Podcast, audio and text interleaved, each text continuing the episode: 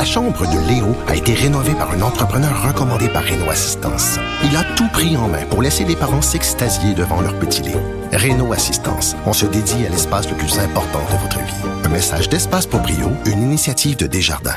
Protégez vos dépôts, c'est notre but. La SADC protège vos dépôts dans les institutions fédérales, comme les banques. L'AMF les protège dans les institutions provinciales, comme les caisses. Oh, quel arrêt! Découvrez ce qui est protégé à vos dépôts sont protégés.ca. Ici Ricardo. Et Émilie, marchand d'IGA. On a envie de vous inspirer à bien manger. À moins de 5 la portion. Suffit de repérer les produits valeurs sûres et de les cuisiner avec une de nos recettes. Les valeurs sûres, c'est bien pensé, hein? Bien sûr! Détails sur IGA.net. Cube.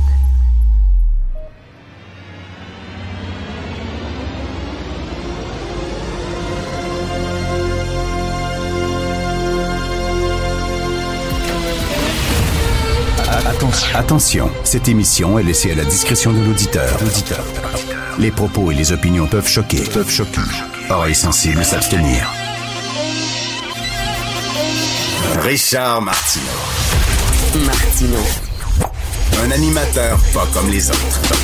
Richard Martineau. Bonjour les amis, merci d'être à l'écoute de Cube Radio. Euh, écoutez, c'est les amis de les confrères, les collègues de GIE qui vont être contents. Ils ont fait un gros reportage sur les vols d'auto hein, et les problèmes euh, au port de Montréal. Et là, ben finalement, il y a eu des suivis dans le journal de Montréal aussi là-dessus, beaucoup de textes en disant ça n'a pas de sens, c'est une épidémie. Écoutez, euh, au Québec, c'était 10 000 vols de voitures qu'on a recensés. C'est énorme. Le fédéral vient d'annoncer qu'il va avoir un sommet national sur les vols de voitures. Ça va se dérouler le 8 février. C'est une bonne nouvelle. Cela dit, il y a le sénateur conservateur Pierre-Hugues Boisvenu qui est pas content et on peut le comprendre. Euh, Pierre-Hugues Boisvenu qui va quitter le Sénat là, bientôt en début euh, février après 15 ans de loyaux services et euh, lui toujours s'est toujours battu pour les droits des victimes et il dit ça fait des années que je veux qu'il y ait un sommet national sur les féminicides les, euh, femmes qui sont tuées, les chiffres sont vraiment extrêmement euh, euh, catastrophiques, là, alarmants au Canada. Ce sont des records de femmes qui sont battues, victimes de violences conjugales, qui sont tuées par leur conjoint.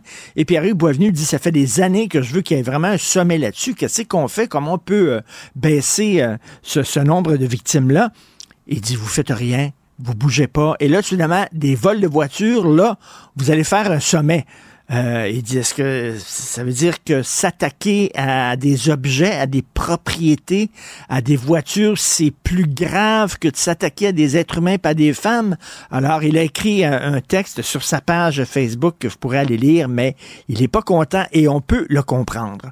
J'ai lu un texte de l'agence France Presse et je pensais que c'était c'était un gag. Je me suis dit, ça se peut pas, là.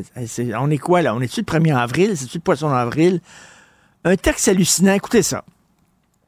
Le Hamas palestinien a admis dimanche, pour la première fois, qu'ils ont commis des erreurs qui ont provoqué la mort de civils pendant son attaque contre Israël le 7 octobre.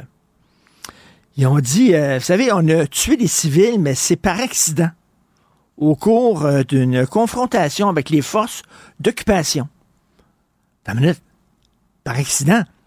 Ils ont passé des mois et des mois, ils ont dépensé des millions de dollars pour construire des tunnels, des gros tunnels qui leur permettaient d'arriver en Israël. Ils sont arrivés de l'autre bord, ils étaient munis. Il y avait dans leur poche un petit livre avec des mots en hébreu, des phrases en hébreu pour pouvoir parler aux Israéliennes qu'ils kidnappaient, comme enlève ton pantalon. Parce qu'on leur a dit, essayez de violer le plus d'Israéliennes que vous pouvez voir.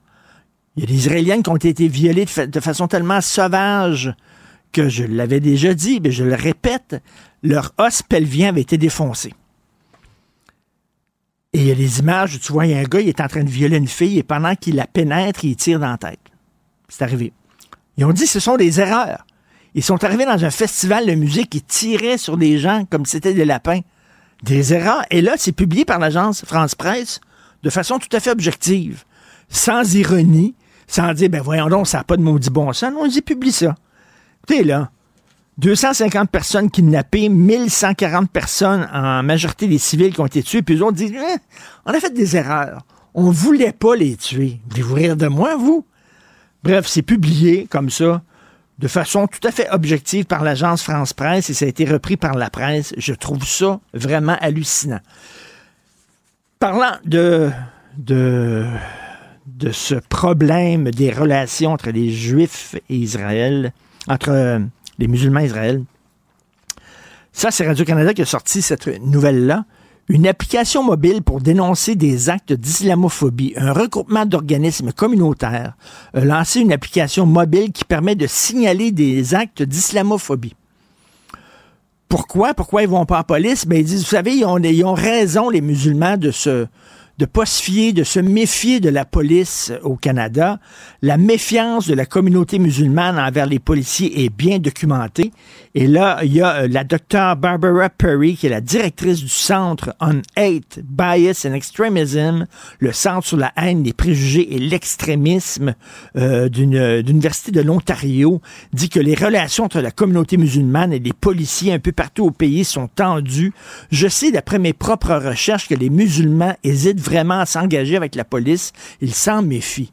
Attends, êtes-vous en train de nous dire, un, que la police canadienne, elle est islamophobe? Je m'excuse, mais la police canadienne prend très au sérieux les, euh, les, euh, les menaces envers toutes les communautés. Là, ils sont en train de nous dire que la police canadienne, elle est raciste envers les musulmans.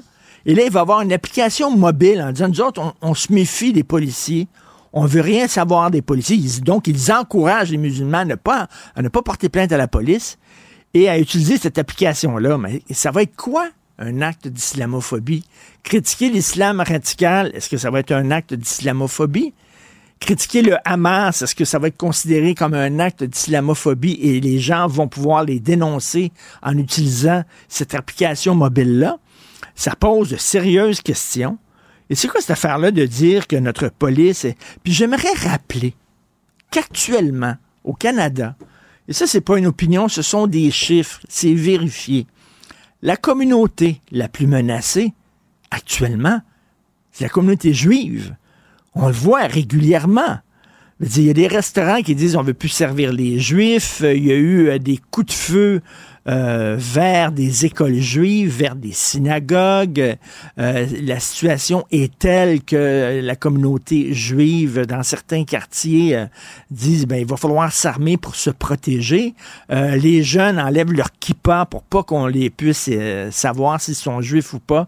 Les gens enlèvent les juifs, vous savez, des fois ils ont un morceau de la Torah devant leur porte ils touchent ce morceau-là lorsqu'ils entrent chez eux, là, surtout les, les- les juifs orthodoxes. Euh, ils enlèvent ça parce qu'ils ne veulent pas être identifiés comme juifs. Et, là, on est en train de nous dire non, non, c'est vraiment la communauté musulmane, c'est épouvantable. Cette victimisation, je veux dire, de, certaines personnes à autorité dans la communauté musulmane, je m'excuse, mais actuellement, c'est la communauté juive qui est particulièrement visée. Et, euh, et un truc qui se passe en France qui est hallucinant, Sylvain Tesson, euh, il a été choisi. Sylvain Tesson, il est connu ici au Québec pour son livre, entre autres La Panthère des Neiges. hein. C'est un gars qui est un aventurier, c'est un gars qui fait beaucoup de voyages, d'aventures. Il écrit là-dessus. C'est un poète aussi. Il a été choisi pour parrainer le Printemps des poètes en France. Et là, il y a 1200 poètes qui ont écrit une lettre ouverte dans Libération en disant c'est épouvantable qu'on ait choisi ce gars-là parce que c'est un écrivain de droite. Là, c'est pas un écrivain d'extrême droite. C'est pas quelqu'un qui participe à des réunions nazies. C'est un écrivain qu'on dit de droite parce que il a, il a la nation à cœur. Il parle beaucoup de la nation française, les paysages de France, les bon, les, les, les, les différents quartiers en France, les villages et tout ça. Et ça, ça en fait parce qu'il a la nation française à cœur, ça en fait un écrivain de droite. Et on veut pas que. C'est quoi, c'est quoi cette affaire-là? Euh, c'est un poète. Point. Point final. Là, il y a des poètes de gauche, des poètes de droite, et les poètes de droite seraient infréquentables. C'est quoi cette affaire-là? C'est comme la chanteuse qui disait, faut pas écouter du Michel Sardou, hein, parce que Sardou est un chanteur de droite, il est aimé par les gens de droite, donc il faut pas... 1200 poètes qui ont écrit ça, qui ont écrit ça. Et là, comme je reviens là-dessus, c'est pas quelqu'un d'extrême droite, c'est pas un poète là, qui fait euh, qui fait l'apologie de la, race blanche et tout ça, absolument pas. C'est rien qui parle de la nation française, mais ils n'ont pas le droit. Là, ce serait rien que les artistes de gauche qui auraient droit à la parole et qui auraient droit euh, de présider un festival de la poésie. C'est vraiment complètement débile. Bonjour, je peux prendre votre commande? Oui, je vous prendrai le sandwich, le délice du Sud. Par contre, j'enlèverai le poulet, l'ananas, les oignons puis le fromage feta. Votre auto, c'est un espace où vous pouvez être vous-même. Euh, donc vous voulez juste le, le pain et la sauce? Oui, monsieur. Elle mérite d'être bien protégée. Et vous méritez d'être bien accompagné. Trouvez la protection la mieux adaptée à votre auto avec Desjardins Assurance et obtenez une soumission en quelques clics sur desjardins.com. Protégez vos dépôts, c'est notre but. La SADC protège vos dépôts dans les institutions fédérales, comme les banques. L'AMF les protège dans les institutions provinciales, comme les caisses. Oh, quel arrêt!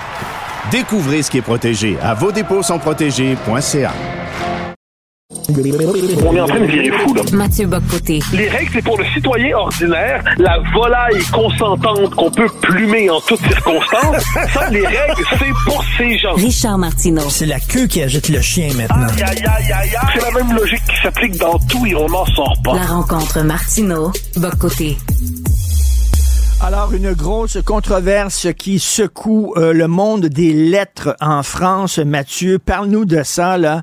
1200 poètes qui ont euh, publié une lettre ouverte dans Libération pour s'en prendre à Sylvain Tesson. C'est quoi cette histoire? Ouais, poète, j'ajouterais autoproclamé, me semble le terme nécessaire dans les circonstances. Donc, en un mot, Sylvain Tesson, qui est un écrivain euh, tout à fait, je pense, un des grands écrivains de sa génération, peut-être le plus grand, euh, très apprécié d'ailleurs au Québec aussi, soit dit en passant. Donc Sylvain Tesson a été euh, appelé, à présider le printemps, printemps des poètes, printemps de la poésie en France. Très bien. Et là, il y a dans Libération, dans le, dans le bulletin paroissial de la gauche mondaine intolérante, eh bien, il y a une liste de 200 poètes environ qui écrivent d'abord 200, ensuite 600, ensuite 1200, qui écrivent en écriture inclusive et puis qui font une dénonciation de Sylvain Tesson en disant en fait c'est une icône réactionnaire. Euh, c'est euh, ça ne, le fait qu'il soit nommé président de l'événement n'est pas sans lien avec un contexte marqué par le retour de l'extrême droite en France comme on l'a vu avec la récente loi immigration. Et Sylvain Tesson lui-même flirte avec l'extrême droite. Et là on donne une série de preuves pour montrer qu'il flirterait avec l'extrême droite. Euh, Là déjà, comme qu'il dirait, euh, ça commence déjà à avoir quelques euh, problèmes avec la, vérité, parce que quelles preuves on nous donne? La première, on s'appuie sur un ouvrage qui est celui de François Krug, qui a écrit Réaction française et qui est un journaliste au Monde, je ne me trompe pas. Et Krug, qu'est-ce qu'il fait? Il euh, avait fait un livre donc sur Yann Moix, Michel Houellebecq et Sylvain Tesson en disant voilà trois écrivains réactionnaires infréquentables. Et qu'est-ce qu'il donnait pour qu'est-ce qu'il quelle preuve il donnait pour Tesson. Il fouillait dans il, il, racontait qu'il y a une photo de Sylvain Tesson devant sa bibliothèque qui parut, je pense, en Paris Match. Et là, il a fait un sais, il a fait un, zoom sur la photo de la bibliothèque de Tesson, puis il a vu qu'il y avait des livres inadmissibles dans sa bibliothèque. Et c'était la preuve, nous disait le, le Krug en question, que Tesson était un vilain petit canard. Deuxième élément qui est donné par les, les 200... Il y avait peut-être il y avait peut-être un livre de Mathieu Bock-Côté dans sa bibliothèque. J'en aurais, été, j'en aurais été très honoré. J'ai eu le bonheur de le rencontrer. Euh, il m'avait, il, y a eu la gentillesse de me surnommer Jacques Pas de quartier. Bon, ça m'avait, ça m'avait amusé. Mais, alors, le deuxième élément qui est donné pour montrer que Tesson est un infréquentable, il dit, Tesson a préfacé le camp des saints de Jean Raspail, qui est un livre raciste, ta, ta, ta, ta, ta. Sauf que, Sylvain, premièrement, le camp des saints est un ouvrage euh, qu'on saurait, qu'on saurait réduire à une forme de pamphlet politique ou idéologique, mais surtout, Jean euh, Tesson n'a jamais préfacé ce livre-là de Jean Raspail. Tesson a préfacé une série d'ouvrages de Raspail rassemblés dans la collection bouquins, des ouvrages consacrés au voyage, et, euh, et Tesson, donc, préface, oui, des livres de Raspail, mais pas celui qui fait scandale. Et là, eux, ces, petits zigotos-là, qu'est-ce qu'ils font? ils, ont, ils témoignent du fait que leurs fiches de lecture qui permettent de faire leur accusation, leurs fiches étaient même pas mises à jour. Donc, qu'est-ce qu'ils disent? Euh, de quoi témoignent-ils par là? Un, qui ont pas lu le camp des saints. Deux, qui ont pas lu les autres ouvrages de Raspail dont il est question. Trois, ils ont pas lu non plus la préface de Sylvain Tesson qui fait référence aux ouvrages en question, mais pas au camp des saints. Donc, au final, c'est un acte d'accusation qui est même mal rédigé avec des fausses preuves. Et à la fin, on nous dit Sylvain Tesson, c'est absolument euh, c'est inacceptable. Et, et là, c'est là le problème. Donc, ils sont des poètes, mais il y a aussi des libraires qui signent ça. Et là, ça devient inquiétant parce que que des espèces de poètes trop proclamés, euh, à peine connus de leur mère, décident. C'est une collection de ratés. C'est quand même ça pullule. Faut être, faut être honnête là-dessus. Euh, que les ratés sont normalement assez violents. Et manifestement, il y a une espèce d'immense violence sous le signe du ressentiment dans cette lettre. Mais que des libraires décident ensuite, parce qu'on comprend ça. Donc, le livre sera caché, le livre sera moins visible, le livre sera moins facile d'accès, les livres de Tesson. Donc là, on voit à quel point tout le petit milieu de la culture est vraiment colonisé idéologiquement par la gauche la plus radicale qui soit, et puis ne peut s'empêcher de fonctionner avec avec l'esprit de meute, avec la volonté de pendre, la volonté de de lyncher, de condamner hors du périmètre de la pensée respectable. Puis Sylvain Tesson était la cible euh, ces derniers jours. Écoute, pendant la Deuxième Guerre mondiale, il y avait un poète américain, Ezra Pound. Ezra Pound, lui, faisait vraiment, tu sais, c'était un gars d'extrême droite. il faisait l'apologie du mouvement nazi. C'était un peu comme Louis-Ferdinand Céline et tout ça. Bon, mais c'est pas ça. Lui, c'est en fait, il parle de la, grandeur et la beauté de la nation française. Hein? Il écrit beaucoup là-dessus, Sylvain Tesson. Est-ce que ça en fait nécessairement quelqu'un d'infréquentable et de toxique? Mathieu? Ben moi, j'irai plus loin. Euh, Patrice Jean, qui est un des grands écrivains aujourd'hui, Patrice Jean dit euh, tous ces gens qui prétendent défendre la poésie, est-ce qu'ils ont déjà lu Baudelaire?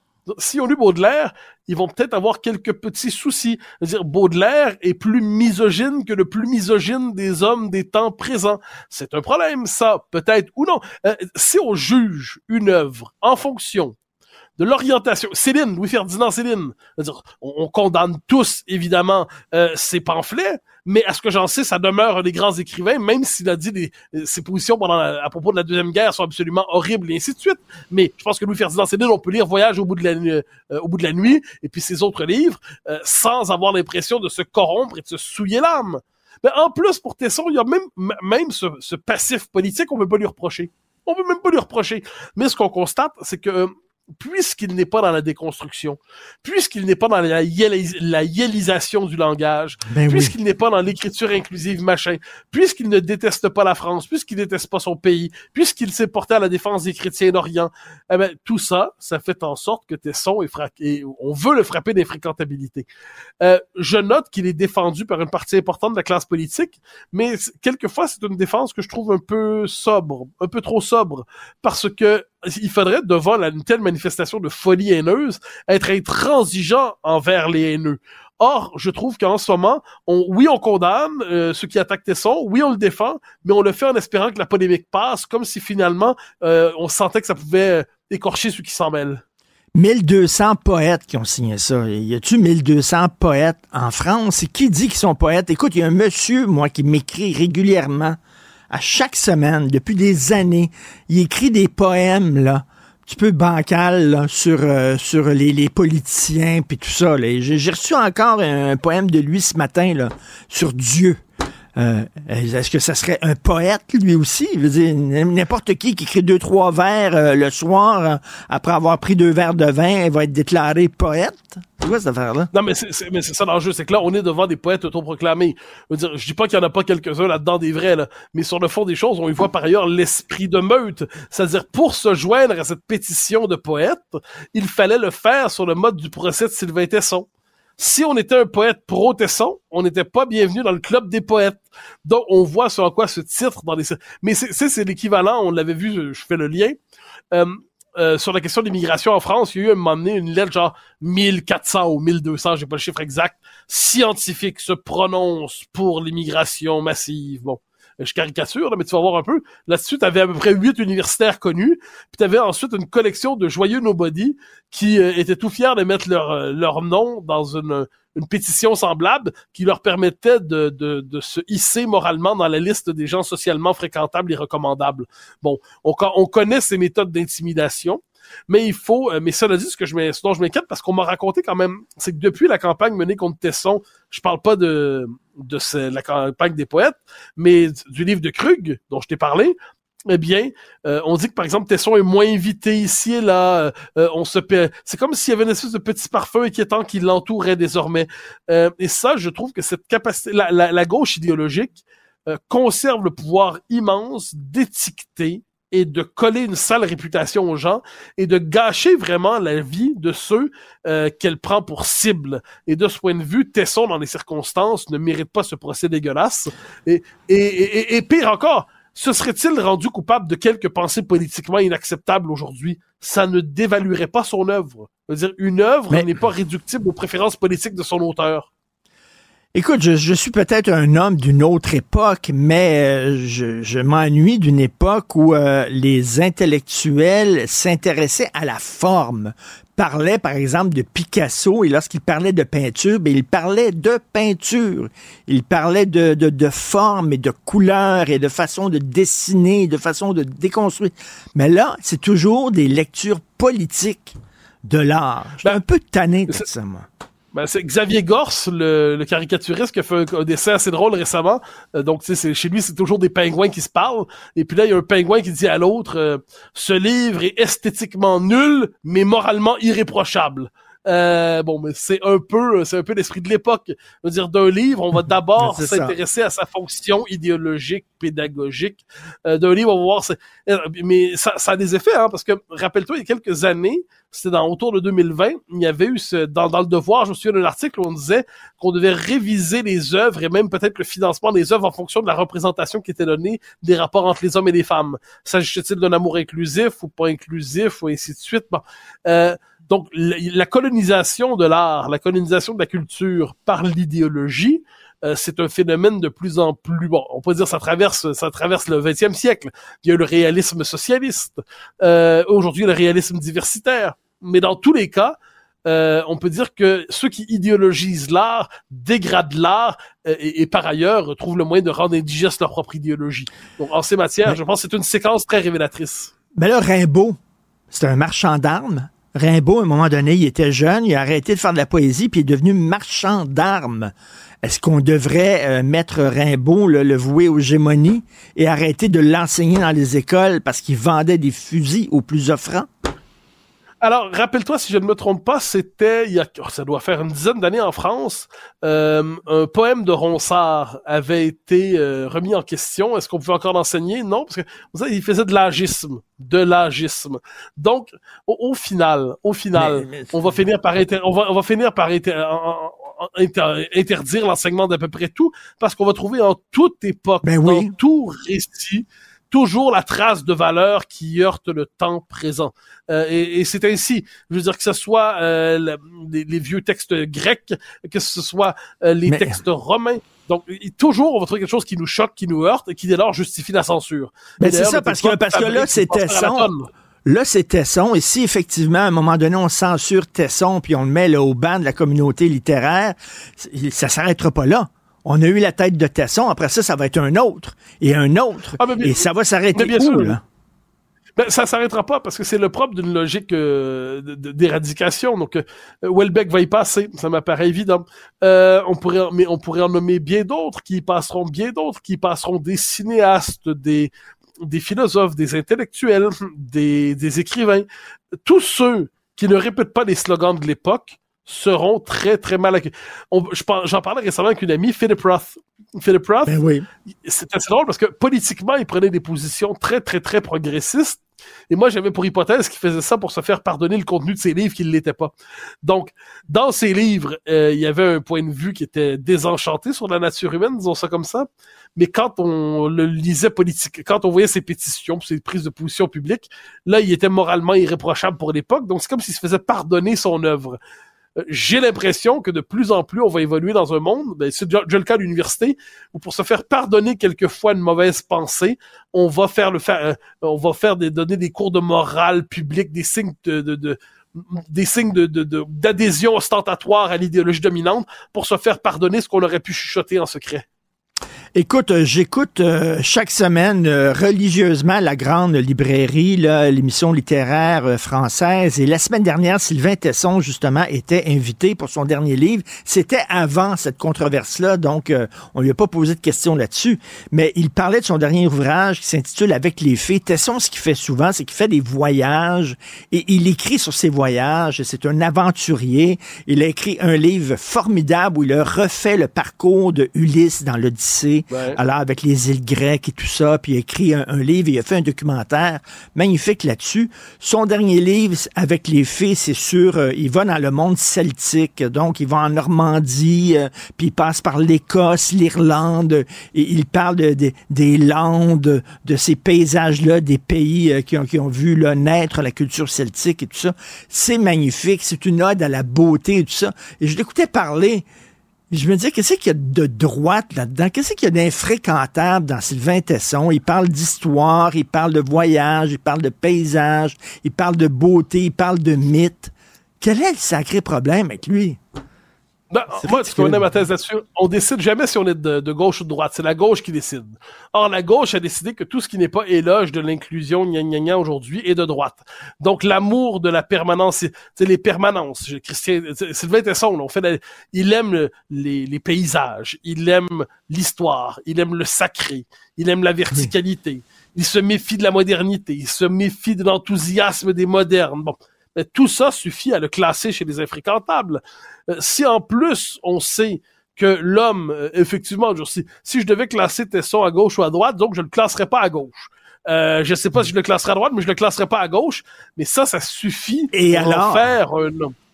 Ah, mais moi, je m'en fiche complètement. Moi, c'est le dernier de mes soucis. Mais pour les gens de gauche, c'est très important d'être de gauche avec eux. Parce que si on n'est pas de gauche avec eux, c'est donc qu'on est un peu moins bon humainement, qu'on est dégradé moralement, qu'on a l'âme souillée, l'âme vile, l'âme mauvaise. Bon.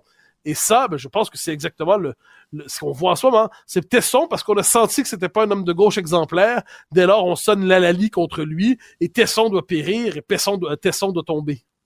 C'est complètement euh, ridicule tout ça. Et euh, évidemment, euh, tu sais, là, euh, Libération, j'imagine, sont contents parce qu'on parle d'eux autres, alors que c'est un journal qui est absolument plus lu maintenant, là, qui a plus aucun, tu sais, presque peu, peu, très très peu de lecteurs qui, lisent Libération, sont peut-être très contents. Ça prenait un coup d'éclat comme ça, mais quand même, c'est hallucinant et ça montre à quel point justement il y a une intolérance, intolérance de la différence. C'est des gens qui nous parlent d'être ouverts aux autres, qui nous parlent de vivre ensemble, qui nous parlent de ça, alors que ce sont les plus fermés. Euh, si tu ne penses pas comme moi, tu mérites d'être mis au banc de la communauté intellectuelle. En tout cas, c'est un, autre, un autre scandale qui en dit, qui en dit beaucoup, un peu euh, dans, dans le sillon de l'affaire de Perdu aussi. Euh, euh, euh, Mathieu Boccoté, merci. On se reparle demain. J'accepte avec, avec fierté la direction, les commandes. Non, non, pas les commandes. Votre maison, c'est un espace où vous pouvez être vous-même. J'accepte d'être l'entraîneur-chef des Orignaux Atomes 2B de l'école. Mon amour, moins fort, la petite dame. Ah, excuse, excuse. Tu parles à qui? Elle mérite d'être bien protégée. Et vous méritez d'être bien accompagné. Trouvez la protection la mieux adaptée à votre maison avec Desjardins Assurance et obtenez une soumission en quelques clics sur desjardins.com. Martino. Des fois, quand on se sent contrarié, ben c'est peut-être parce qu'il touche à quelque chose.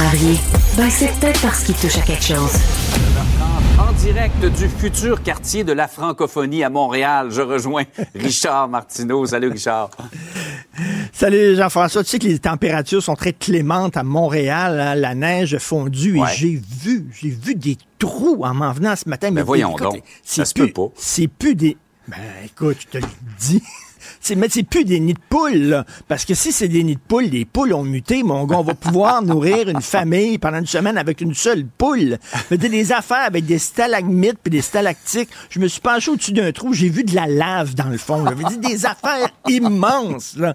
Je sais pas, c'est-tu, on fait des routes avec du célépoté, c'est quoi à Montréal? Mais c'est hallucinant. Mais vraiment, là, j'ai jamais vu des trous comme ça. Écoute, j'ai deux, de deux, trois exemples de collègues qui ont endommagé leur voiture dans des nids Ah de poules dans la dernière semaine ou à peu près. C'est vraiment épouvantable. Ah ouais, ouais, non, c'est fou.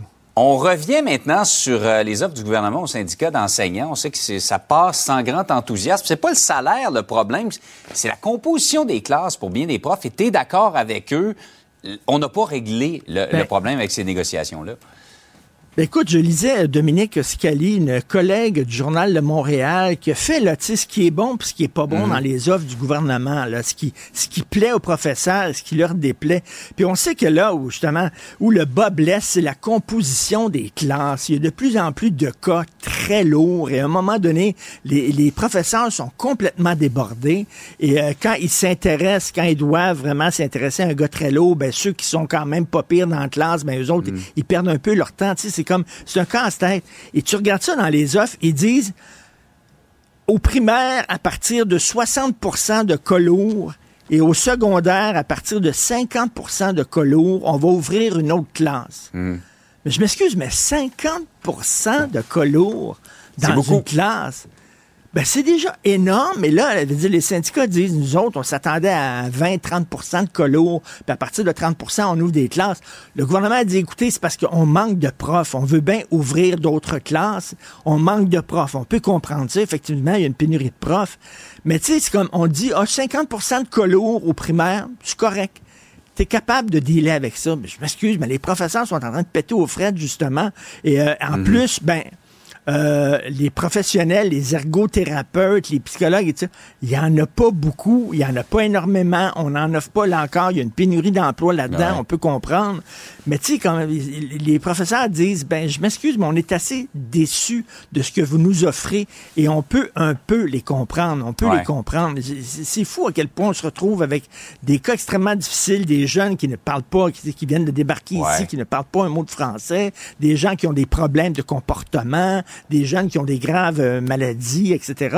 Et là, les professeurs se retrouvent en disant, mon Dieu, donne-nous une petite pause un peu. Là. Mais là, non. Écoute, 60% et 50 on va ouvrir d'autres classes, sinon, arrangez-vous. Oui, on comprend un peu euh, leur découragement euh, de la situation actuelle. Par ailleurs, Richard, Québec fait. solidaire trouve que la CAQ et le PQ tournent les coins ronds dans le dossier de l'immigration.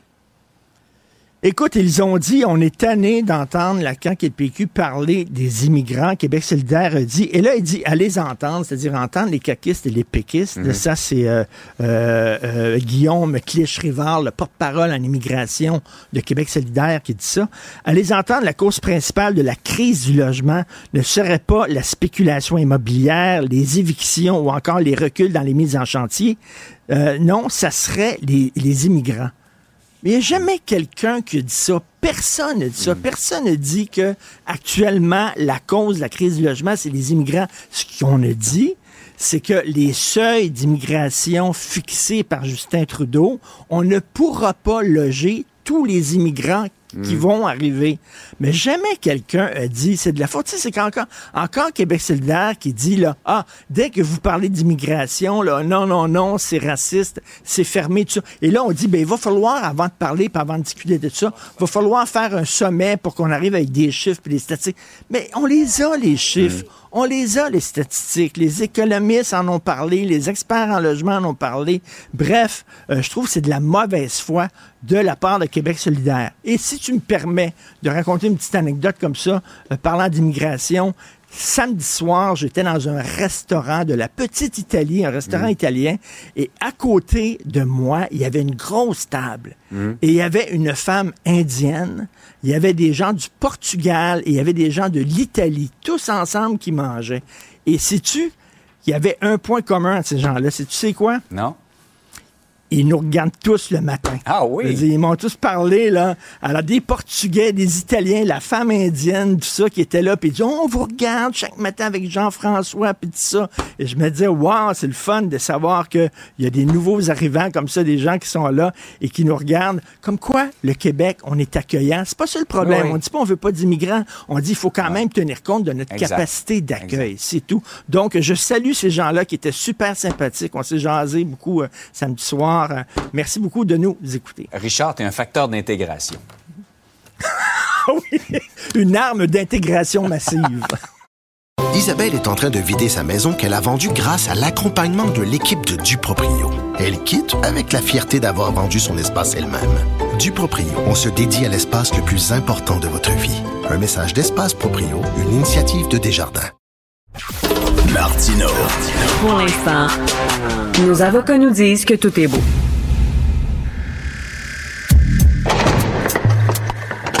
La criminalité, c'est un cycle. Et tu vois, le nouveau procès va se dérouler sans qu'aucun témoin ne se présente à la barre. L'histoire des criminels racontée par l'unique journaliste d'enquête, Félix, Félix Séguin.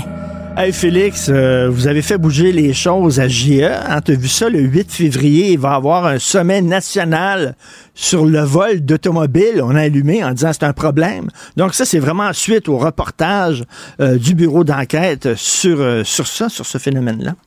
Entre autres, oui, et ce sommet-là va être assez important pour la suite des choses parce que ce que, rappelons-nous, le reportage de mes collègues Denis Thériault et Nora Télamontagne du bureau d'enquête avait révélé à l'émission JE, c'était évidemment le caractère euh, extrêmement euh, préoccupant du statut du port de Montréal au Canada dans les vols de véhicules. C'est une passoire. Euh, on s'en doutait, là, on l'a prouvé.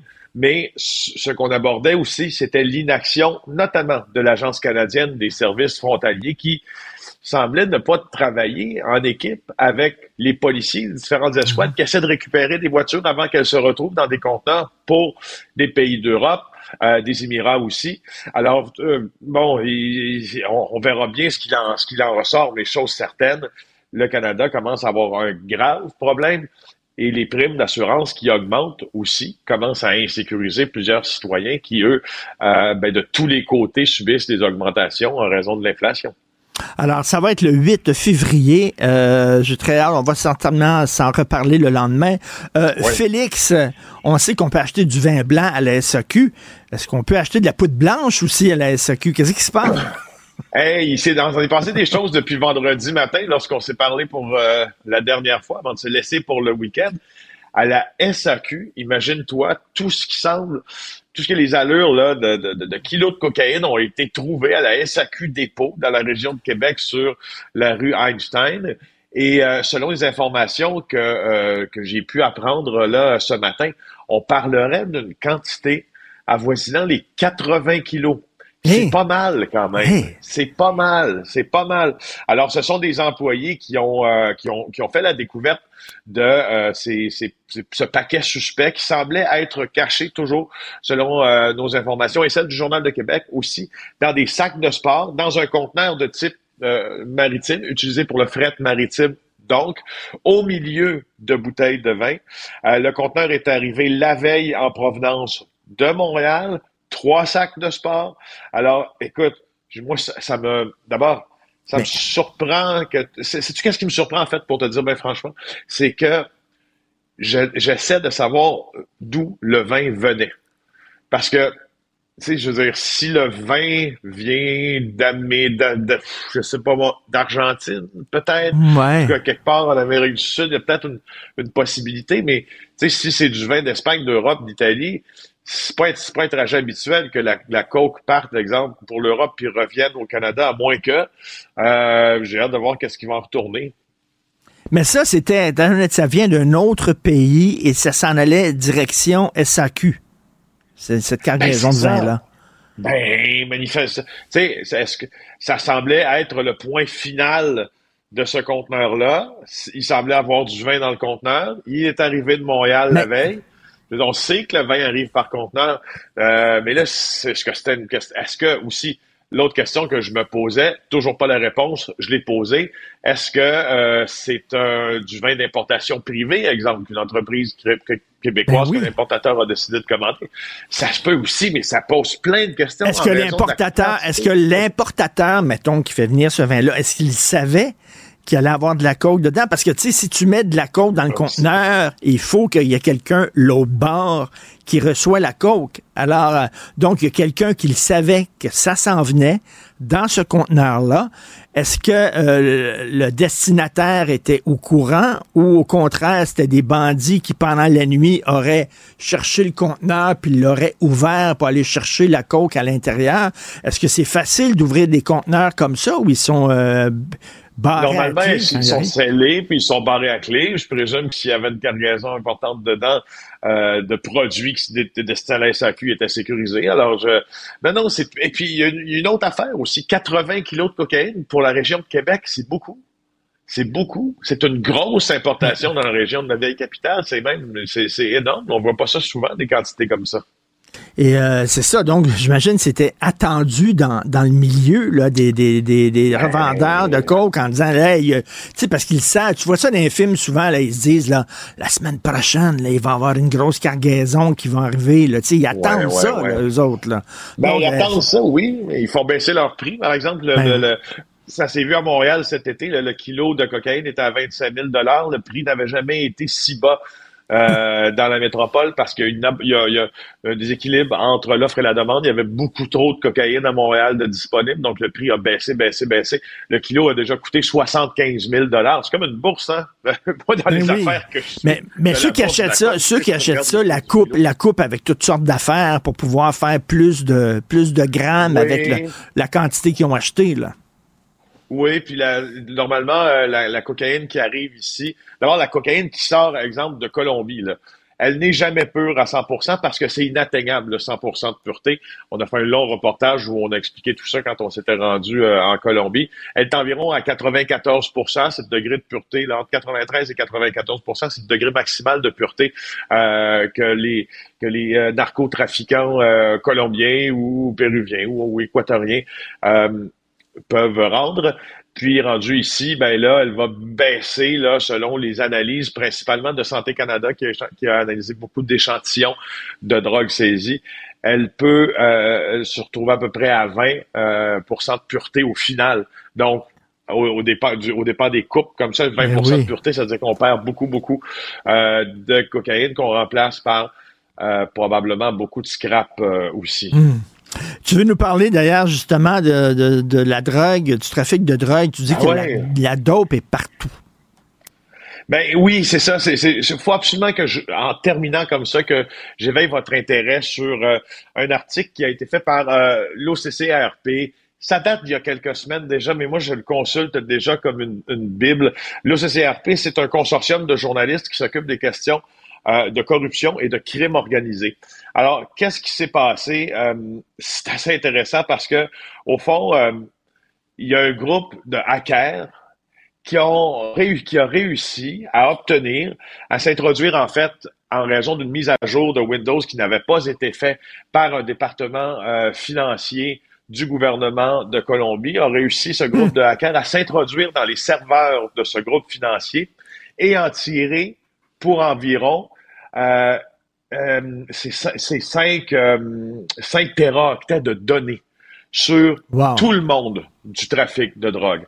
Et Wow. là, quand tu regardes ça, si vous pouvez aller sur le site aussi regarder ça, tu as à peu près toutes les entreprises, toutes les entreprises, c'est pas vrai, mais tu as de grandes entreprises dont tu ne soupçonnais même pas la, la, la, pas l'existence, mais plutôt le penchant pour les affaires illégales. Tu te rends compte qu'ils sont impliqués jusqu'au bras dans le trafic de coke. Ah, tu oui. te rends compte, oh oui, oui, oui, puis ça fait le tour de, de, de tous les ports de l'Europe, ces articles-là. C'est extrêmement, extrêmement euh, éducatif. Tu apprends ce qui s'est passé avec un hacker dans au port de Rotterdam qui a réussi à hacker les systèmes des bordereaux là, euh, d'arrivée là, des cargaisons pour faire passer sous des marchandises complètement légales, des tonnes et des tonnes de cocaïne par année. Tu apprends qui est impliqué dans la politique, là, présentement, en Colombie, qui est impliqué dans le trafic. Tu apprends des affaires sur les opérations clandestines américaines. Franchement, c'est à consulter. Je vais t'en parler quelques fois cette semaine, te raconter quelques petites anecdotes. Qui sont Le, dernier livre de Roberto Saviano, le grand euh, journaliste italien, c'est justement sur la coke. Et, et il dit, et moi je le répète souvent, puis lui il le dit, si tu enlevais du système économique mondial tout l'argent généré par la vente de coke, entre autres, ça serait une crise financière majeure. Parce que le système Ben oui, économique oui. du monde Oui. est addict à la coke. Le système économique du monde tient grâce à l'argent généré par la poudre blanche. C'est fou.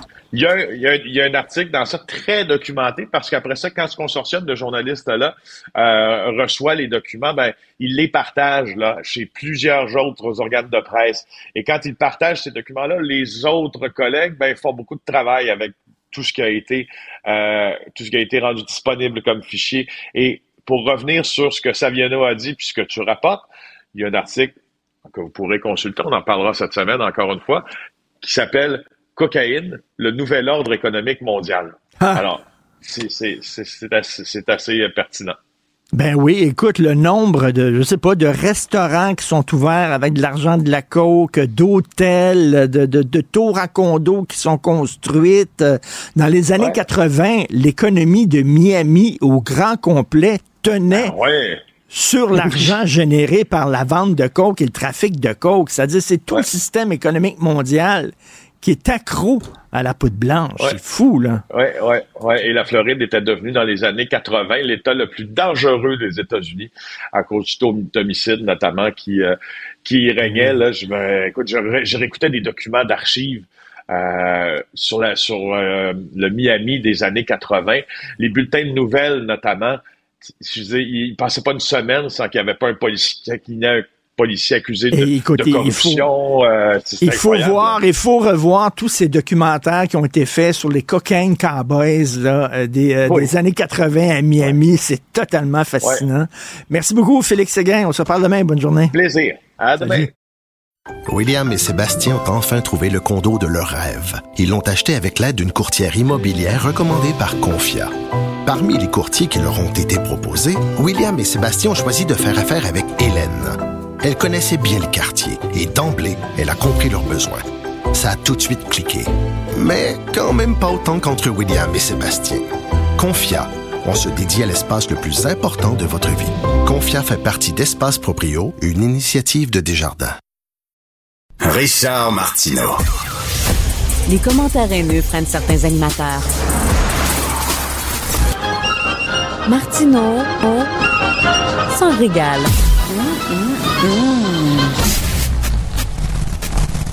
Vous êtes allé au Salon de l'Auto cette fin de semaine. On veut savoir ce qui vous a marqué. On veut savoir quelle découverte vous avez fait, euh, quel modèle vous a fait de l'œil. Aussi, 80 quand même des modèles présentés étaient électriques et hybrides. Donc, prenez le temps de m'écrire au studio à commercial cube.radio ou encore envoyez-moi un texto au 1877 827 2346, le 187 Cube Radio. On va pouvoir lire vos commentaires parce qu'un petit peu plus tard dans l'épisode, Richard va recevoir le président et directeur général de Mobilité électrique Canada, Daniel Breton. Richard, je lis un commentaire ici. Ça vient d'une auditrice régulière, d'une audi- d'une auditrice très proche, une certaine Stéphanie Villeneuve.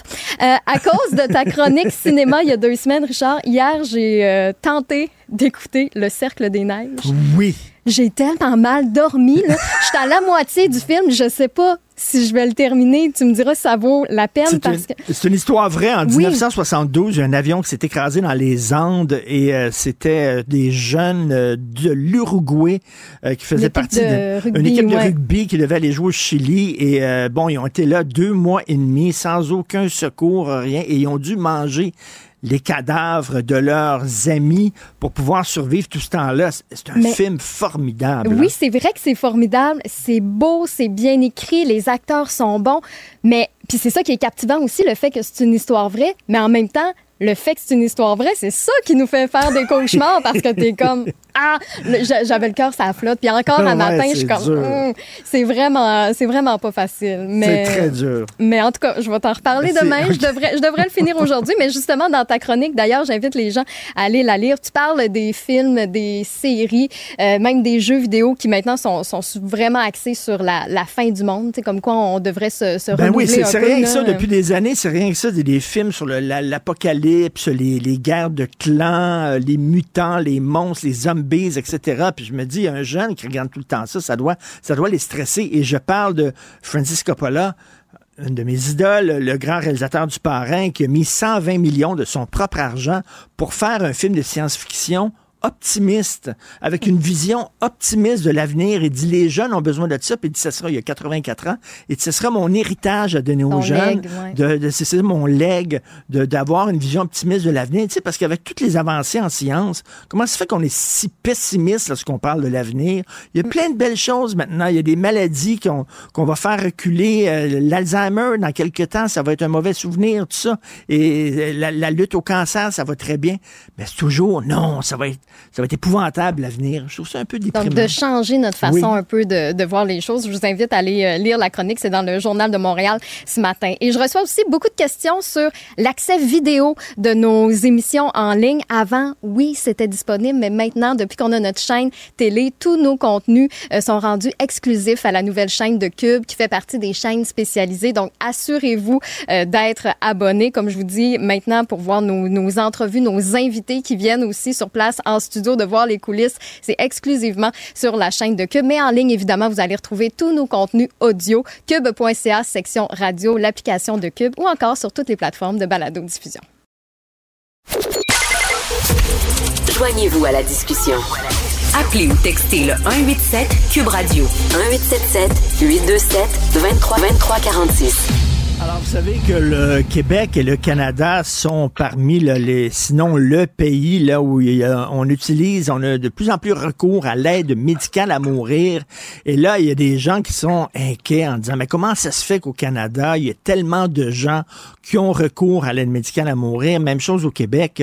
Le réseau québécois de recherche en soins palliatifs et de fin de vie euh, a publié justement une lettre ouverte là-dessus. Nous allons recevoir Mme Diane Tapp, qui est co-directrice de ce réseau-là. Bonjour, Mme Tapp.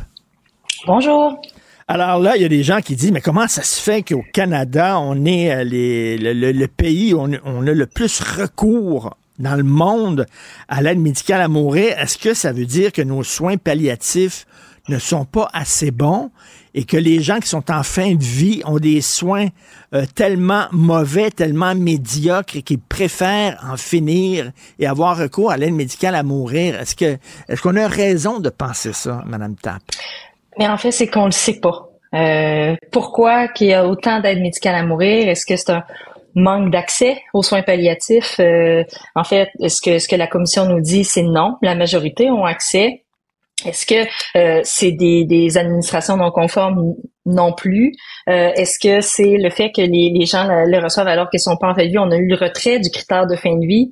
Pas forcément non plus. Donc, on, en fait, on on le sait pas. Et le fait... euh, est-ce que le, le système de santé répond pas aux besoins de la, de la population? C'est une des questions euh, qu'on se pose, mais c'est définitivement pas la seule parce qu'il y a plein de choses qui peuvent en fait expliquer euh, ce haut taux de d'aide médicale à mourir en comparaison euh, aux autres pays.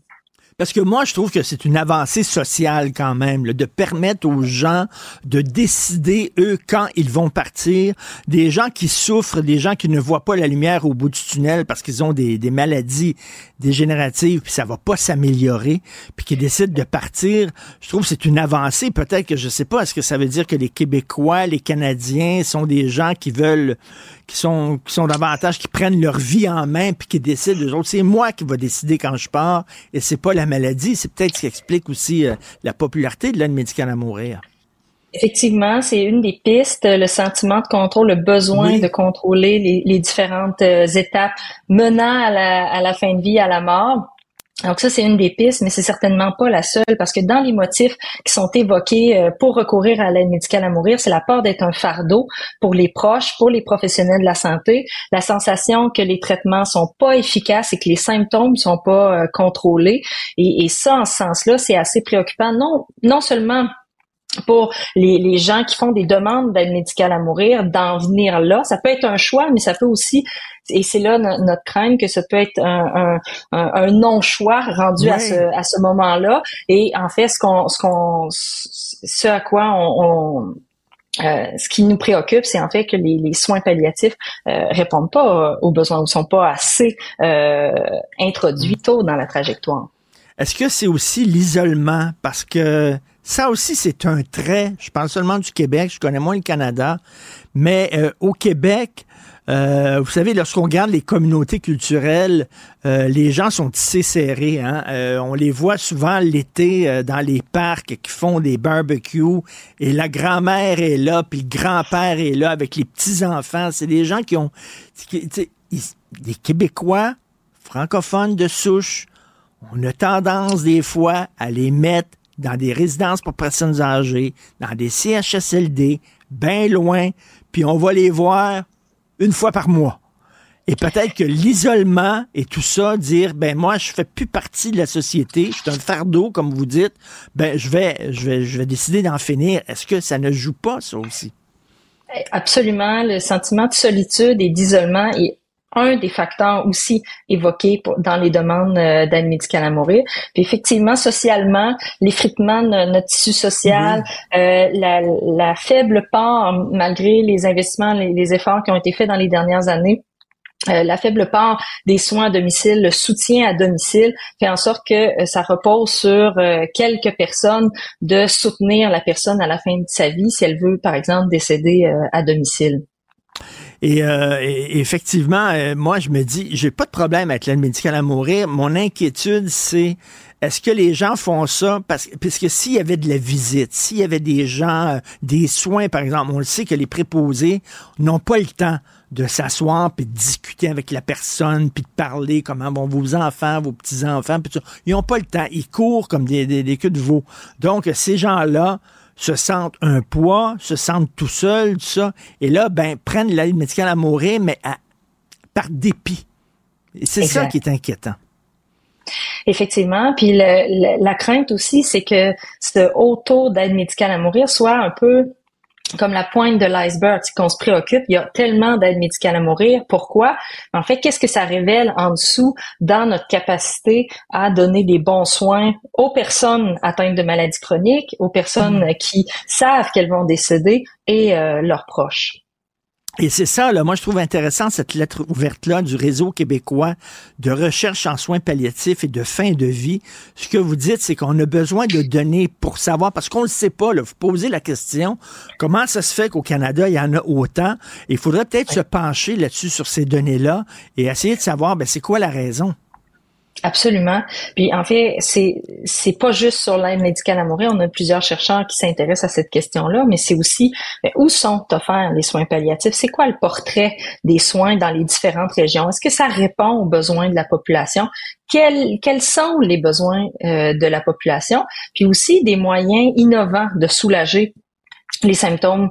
Euh, on sait qu'une des, des, euh, des, raisons invoquées, c'est la détresse existentielle, euh, la détresse physique, euh, pour pour demander l'aide médicale à mourir. Mais c'est quoi les, les, meilleurs traitements, des, des, traitements qui seraient innovants pour soulager les personnes, soit en, en, essayant de ne pas avoir besoin de l'aide médicale à mourir, ou en tout cas en, en ayant l'impression d'avoir tout tenté?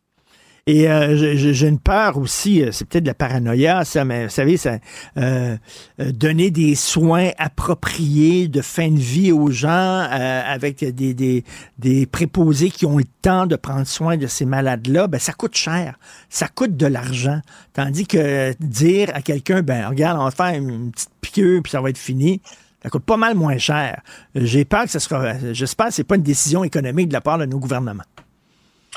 Je, j'ose Ouais. croire euh, que non. En fait, je pense que euh, les gouvernements sont peu impliqués dans les choix des, des individus euh, rendus à ce à ce moment-là de leur vie, d'avoir accès à un soin qui soit le plus judicieux, le plus en, en en droite ligne avec leurs valeurs, ce qu'ils ont été euh, comme comme personne, puis le- le- l'image qu'ils veulent laisser. Et Madame Tapp, on voit là euh, que c'est très difficile d'avoir accès à un psychologue ou un psychiatre. On le voit, c'est beaucoup d'attentes. hein. Euh, euh, D'ailleurs, il y a un regroupement récemment qui ont donné la note F et ont donné un bulletin au gouvernement en ce qui a trait aux soins de santé mentale.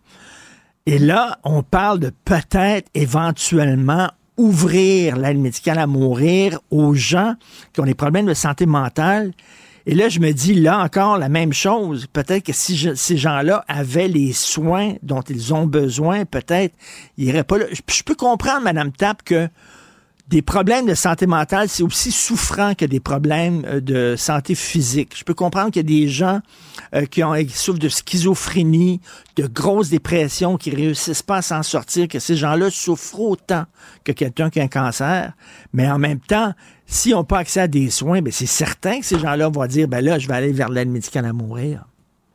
Absolument, puis ça, ça s'en vient plus tôt qu'on le pense parce que Ah dans oui? le reste du Canada, ça va être euh, ça va être autorisé euh, à partir de de, de, de mars 2024.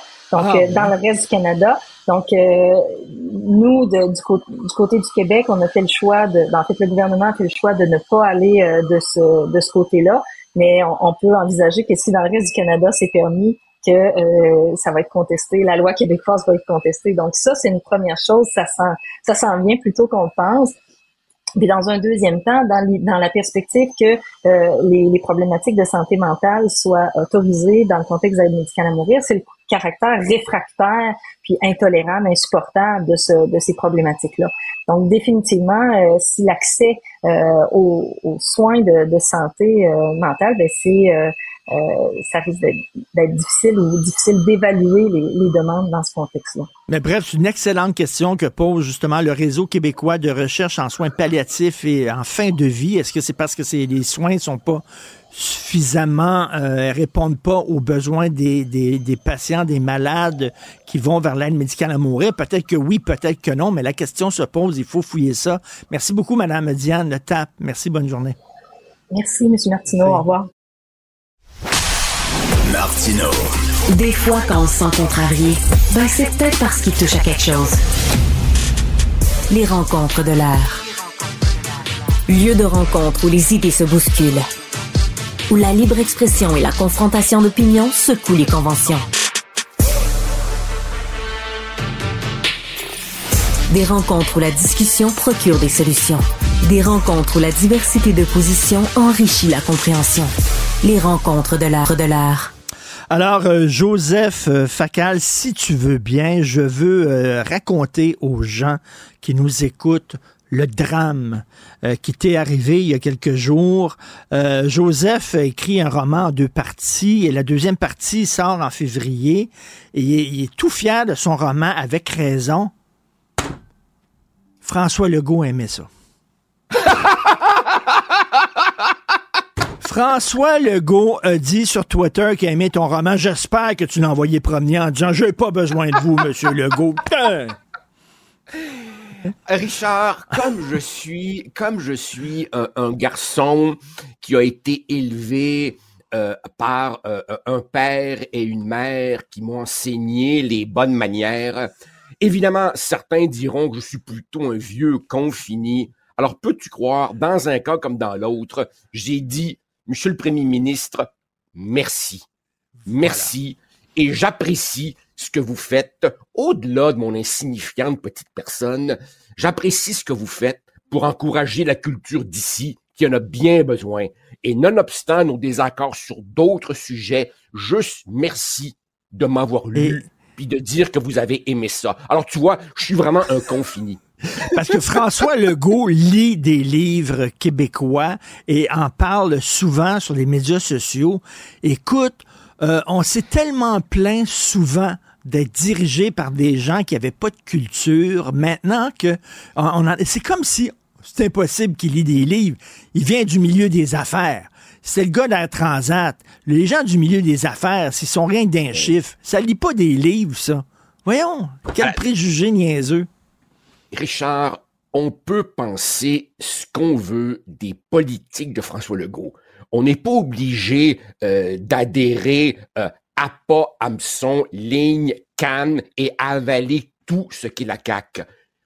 Il faut juste dire la vérité. François Legault aime la culture québécoise et, quand il aime quand il aime un roman, il en dit du bien. Maintenant, puisque nous sommes sur le sujet, là, je veux pas gâcher ton lundi matin, mais je sais pas si tu as pris la peine d'aller lire certains des commentaires en dessous de son post Facebook concernant mon roman. Tu avais évidemment des gens qui disaient merci beaucoup pour la suggestion, mais tu avais des quoi le premier ministre trouve le temps de lire des romans au lieu de régler tous nos problèmes. Il y avait de ça. Non, non, mais non, mais sérieusement, là, est-ce que vous pensez vraiment que nos hôpitaux, nos écoles, nos routes seraient en meilleur état si le premier ministre travaillait 20 heures sur 24 au point de s'en rendre malade? Ben non, ben non. C'est un homme normal, avec une famille normale, qui mène une vie normale, puis quand il se couche le soir avant de relaxer, il lit quelques pages. Et oh, crime suprême, au lieu de lire du polar scandinave, il lit du roman québécois. C'est-tu épouvantable? Mais là, il y a un auteur de, un, auteur québécois qui pointe beaucoup en France, et très de gauche, et euh, François Legault le félicitait pour son roman, et lui dit, ah, je veux rien savoir de votre roman, euh, de, de, vos, de, vos, euh, de vos remerciements. Euh, tu sais, comme si c'était c'était épouvantable. C'était la pire chose qui pouvait y arriver. C'est que François Legault disait qu'il aimait son livre. Oui, ben je, je, je vois très bien à qui à qui tu fais référence. je, je, je souhaite à ce jeune homme tout le succès euh, euh, auquel il aspire. D'ailleurs, il connaît un grand succès. Je l'en félicite. Je n'ai pas lu le roman. Il paraît que c'est très bien. Je dirais simplement poliment que j'ai préféré réagir d'une autre manière. Ben voilà. Euh, ben je, je, m'attendais pas, je m'attendais pas à ce que tu m'amènes là-dessus. Mais en tout cas, merci, merci de rappeler à nos auditeurs que, ben oui, le premier ministre m'a complimenté et mon roman euh, va fort bien. Moi, je voulais te parler de cette glorieuse fin de semaine de football, mais bon, on parle de ce que tu veux, c'est ton émission. Écoute, parle-nous de cette controverse dans laquelle se retrouve la ministre Pascal Derry, ministre de l'Éducation supérieure. OK, alors, voici. Je comprends que cette affaire a piqué ta curiosité. Elle a certainement piqué la mienne parce que c'est hautement inhabituel. Cela dit, Richard, au risque de dessouffler la balloune, si tu veux mon avis, j'ai pas l'impression qu'on est devant un énorme scandale. Cela dit, comme euh, euh, nous ne connaissons pas euh, beaucoup d'éléments. Euh, il faut le commenter avec prudence et je suis réduit un peu à spéculer et je mets mes gants blancs. Je t'explique.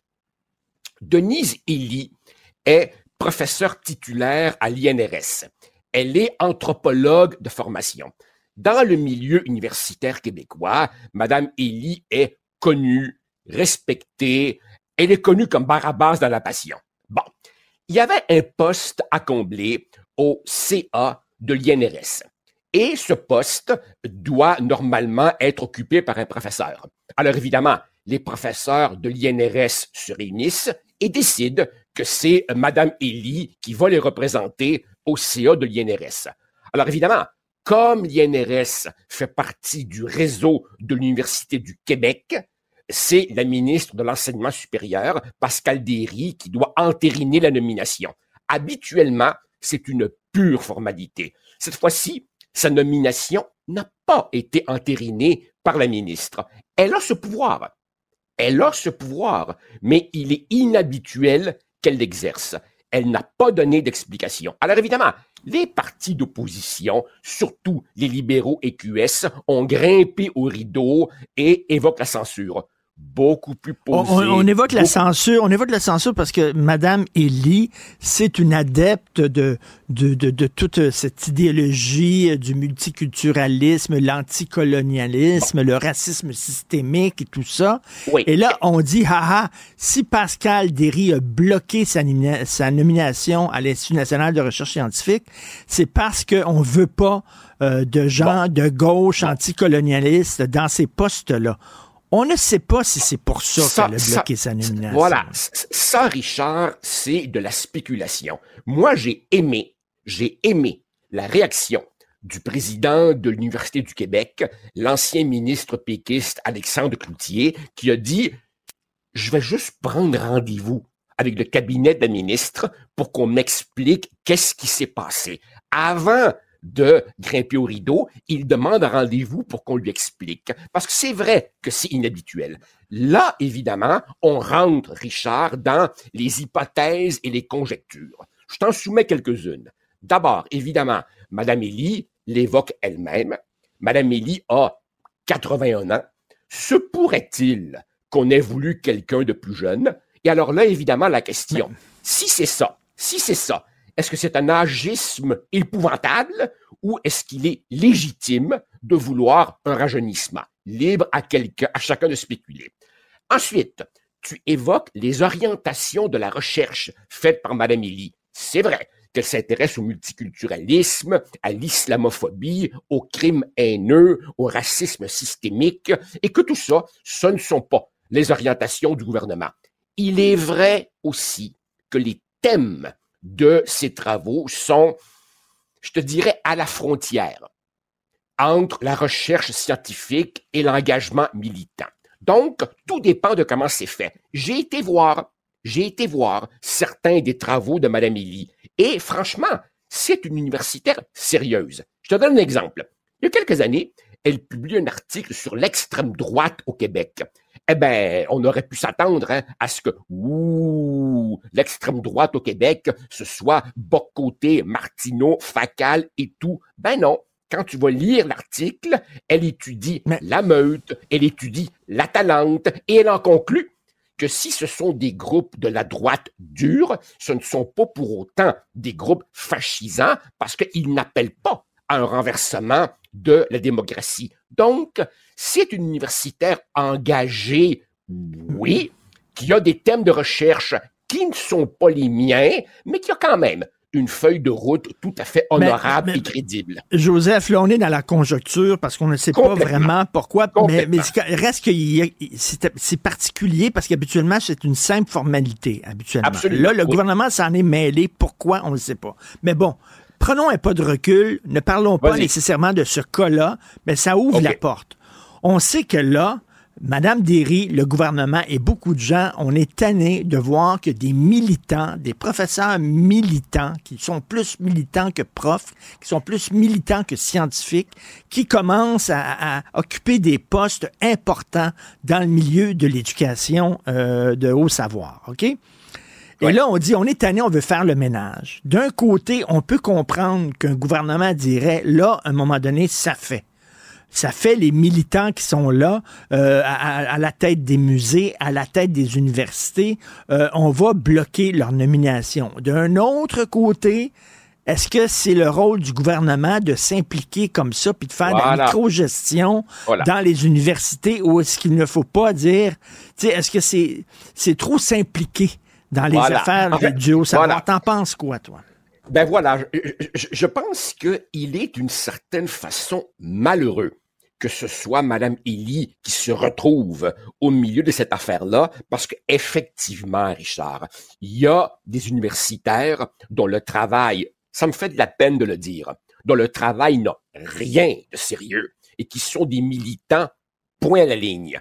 Elle, elle fait du travail discutable, elle fait du travail dont le jupon idéologique dépasse, mais quand tu prends la peine de, fouiller un peu, c'est du travail sérieux. C'est quand même quelqu'un de crédible. C'est quelqu'un que tu peux pas balayer du revers de la main en disant c'est bidon ces affaires, ce n'est que du militantisme. Non, non, non, non. C'est quand même une femme qui a toute une trajectoire dans le milieu universitaire. Et à partir de là, on rentre dans ces zones grises que tu as bien évoquées. Par exemple, le milieu universitaire s'est toujours euh, battu pour son autonomie, mais en même temps, écoute, si la ministre, par la loi, a ce pouvoir de, de- de nommer ou, ou de bloquer, que vaut ce pouvoir?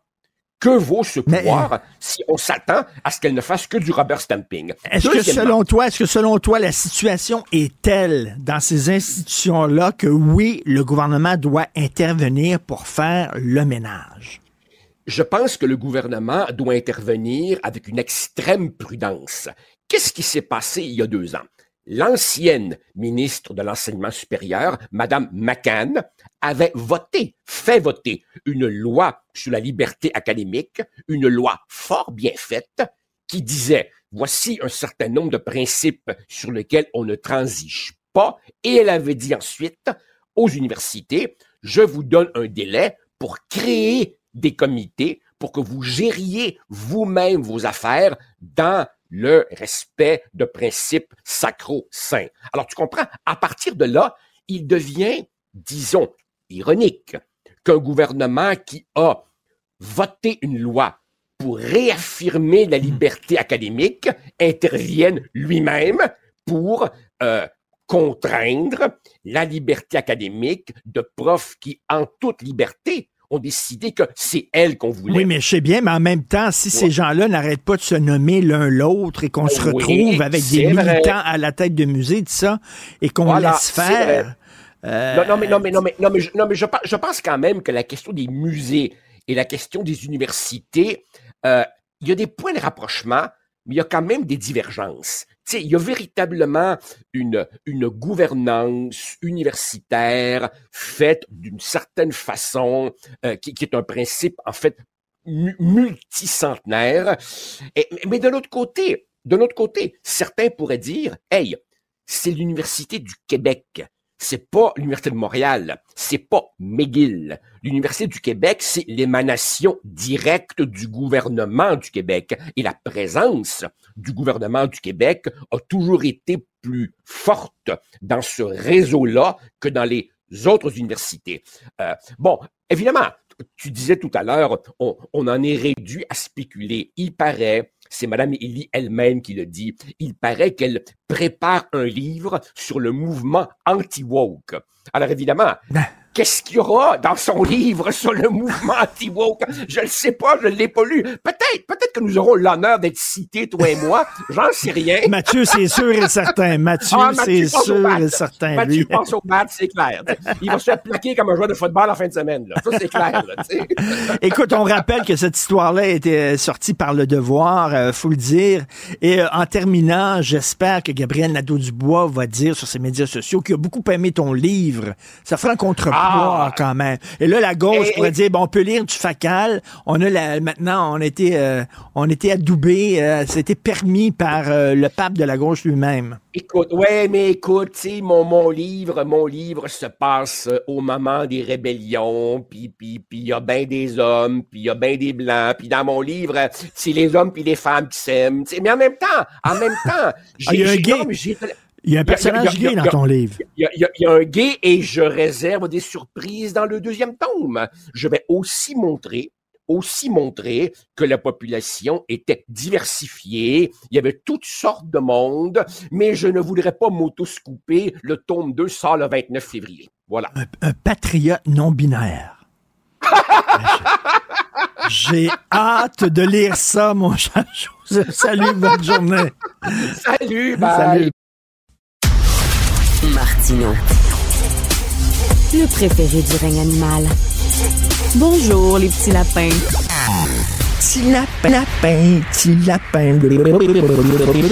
Au salon de l'auto de Montréal, 80% des euh, modèles présentés, c'était, ce sont des, des autos électriques ou hybrides. C'est vraiment incroyable. On va en parler avec M. Daniel Breton, que vous connaissez bien, président directeur général de Mobilité électrique Canada. Bonjour, Daniel. Bonjour. On, on, va- on va pas se. Le, le stéréotype là, du gars qui va au salon de l'auto, c'est pour voir des gros chars qui font vroom, vroom, vroom, puis tout ça, là, puis des gros bolides. Là, 80% sont électriques. Ça montre un changement de mentalité, ça. Ça montre un changement de mentalité à la fois de la part des consommateurs et d'industrie. Euh, Ouais. Au troisième trimestre de 2023 au Québec, euh, on était presque à 23% de vente de voitures électriques. Donc, c'est presque une voiture sur quatre. Ah oui. On prévoit d'ici 2-3 ans à peu près une voiture sur deux. Puis d'ici 2030, à peu près 8 à 9 voitures sur 10 vendues vont être soit 100% électriques, soit hybrides rechargeables. OK, c'est quoi les, les, les, euh, les raisons? Est-ce que c'est des raisons strictement économiques? Ça coûte moins cher d'avoir une auto électrique. Euh, ça coûte peut-être plus cher de l'acheter, mais après ça, ça coûte moins cher. Tu n'as plus besoin d'aller à la pompe ou c'est vraiment parce que les gens ont l'environnement à cœur? Est-ce qu'on le sait, ça? Ben, plusieurs arguments. D'abord, oui, il y a la question d'environnement. Il y a aussi la question euh, du fait que les voitures à essence ont considérablement augmenté de prix depuis quelques années. Euh, le prix de vente moyen d'une voiture neuve au Québec en septembre 2023 était au-delà de 66 000 ce qui est extrêmement élevé. Et quand on regarde le nombre de voitures hybrides rechargeables ou électriques qui sont offertes sous ce prix-là, il y en a une cinquantaine de modèles. On n'avait pas ça il y a juste 3-4 ans. Donc, il y a plus de choix, plus de divers formats de véhicules, quoique je dirais que les petits véhicules d'entrée de gamme sont en voie de disparition à essence comme électrique, ce que je déplore. Mais donc, le choix, la disponibilité, évidemment, ce qu'on appelle le coût total de propriété, c'est-à-dire que oui, le véhicule électrique peut coûter un peu plus cher à l'achat parfois, dépendant des modèles, mais ça coûte tellement moins cher d'électricité, ça coûte moins cher d'entretien. Euh, ce Ben, qui c'est fait ça, en pas, sorte... pas de changement d'huile, pas de... de- Ben oui, exactement. de- moi, j'ai une auto électrique, j'ai une Leaf là, de- depuis quelques temps. Ouais. C'est fantastique. C'est génial. Je rentre, là, j'arrive, là, bon, je branche mon auto, je m'en vais chez nous. Le lendemain, quand je prends mon auto, j'ai des branches, ça vient de finir. C'est quasiment magique. Je reviens pas que j'ai plus besoin d'aller à la station d'essence, plus besoin de faire vérifier justement l'huile, puis les pistons, puis Ouais. etc. Ouais. C'est extraordinaire. Puis, puis on va se dire, euh, écoutez, euh, d'un point de vue macroéconomique, là, on parle pas de notre poche à nous autres. là. Ouais. Le Québec, par mois, on importe diesel et essence 1 milliard par mois. Fait que plus rapidement on fait le virage vers les véhicules électriques, plus rapidement ce milliard de dollars-là reste dans les poches des Québécois collectivement. C'est beaucoup d'argent. Donc, lorsque je j'entendais Michael Sebia dire que ça va nous coûter 150 milliards pour augmenter la capacité de production, mais à partir du moment où cet argent-là reste au Québec, le 150 milliards s'autofinance avec le fait qu'on a pu à importer de l'essence et du diesel. C'est pas de l'argent qu'on envoie dans d'autres pays ou euh, au Canada, Voilà. euh, dans, dans les autres provinces. Euh, là, il y a un backlash. Oui. Sur l'auto électrique, là, euh, moi, ces médias sociaux, je vois passer des textes puis des vidéos. Là, on dirait que ça fait plaisir à bien du monde en disant Regardez, finalement, c'est plus polluant Ouais. euh, que les autres autos. Il y, a comme, il y a comme un backlash. Vous en pensez quoi de ça? Ben, moi, ça fait longtemps que. Ça fait 25 ans là, que je suis là-dedans. J'ai écrit des livres là-dessus. Ben J'en oui. sors un autre à l'automne. Puis, moi, l'argument comme quoi les véhicules électriques sont plus polluants que les véhicules à essence, c'est faux. De, de toutes les manières qu'on regarde ça, même si on est en Inde ou en Chine, un véhicule électrique va toujours polluer moins qu'un véhicule à essence équivalent. Quand on est au Québec, où on a beaucoup d'électricité renouvelable, on est à 99% de production d'électricité renouvelable, voiture à essence, voiture électrique, tu calcules que l'impact écologique plus important de la fabrication de la batterie va être amorti en à peu près un an à trois ans, dépendant du véhicule. Ah oui. Donc, puis là, c'est à 15 000 km par année. là. Je veux dire, si tu roules plus que ça, c'est plus rapide. Mais plus le temps passe, plus la production des batteries se décarbonise. Par exemple, en 2013 et 2019, euh, l'impact écologique de la fabrication d'une batterie a diminué de 60% par kilowattheure. Là, je vois le projet Nordvolt dont on parle beaucoup ces temps-ci. Si on regarde dans le monde, on est à peu près à une moyenne de 70 kg de CO2 par kilowattheure. Nordvolt, ils disent, nous, on arrive à 50, on vise 30 ou 10 en 2030. Autrement dit, on parle d'une diminution considérable de l'impact écologique de la production de la batterie, alors qu'au même moment, plus le temps passe, plus on prend notre pétrole pour mettre dans nos voitures à essence, de pétrole non conventionnel. Pétrole des sables bitumineux, pétrole de schiste, dont l'impact écologique est supérieur. Puis j'ai fait un calcul parce que j'avais vu le fameux fameuse histoire de la batterie que ça va prendre 20 tonnes d'extraction de minerais pour fabriquer une batterie de voiture électrique. Fait que j'ai fait le calcul pour les sables bitumineux. Pour une voiture qui fait 8 litres au 100, durant la vie du véhicule, c'est 636 tonnes d'extraction de sable bitumineux. Pour une seule voiture. Donc, oui. Fait que l'essence qu'on met dans nos autos sont, est de moins en moins écologique, de plus en plus polluante. Oui. Et les batteries, j'imagine, avec euh, le- le les contraire. progrès, c'est le contraire. Exactement. C'est de moins en moins polluant fabriquer une batterie. Puis là, on peut se rendre compte que dans 10 ans aussi, ça va être bien moins polluant. Donc, Exactement. ouais, je veux dire, moi, je conduis tous les jours avec mon auto électrique. Je me dis, arrêtez de me dire que je pollue autant qu'un, qu'un- qu'une auto à, à essence. Voyons donc. C'est c'est complètement faux. Et plus ça va, plus la, la différence ne cesse de s'agrandir entre les deux à cause des méthodes de production, puis à cause du fait que le pétrole est de moins en moins propre, et aussi le fait que la production d'électricité, on parle pas du Québec, là, mais un peu partout en Amérique et dans le monde, la production d'électricité est de plus en plus propre partout dans le monde. En Alberta, ils ferment leur dernière centrale au charbon là, dans les mois qui viennent. Donc, euh, les choses vont dans le bon sens.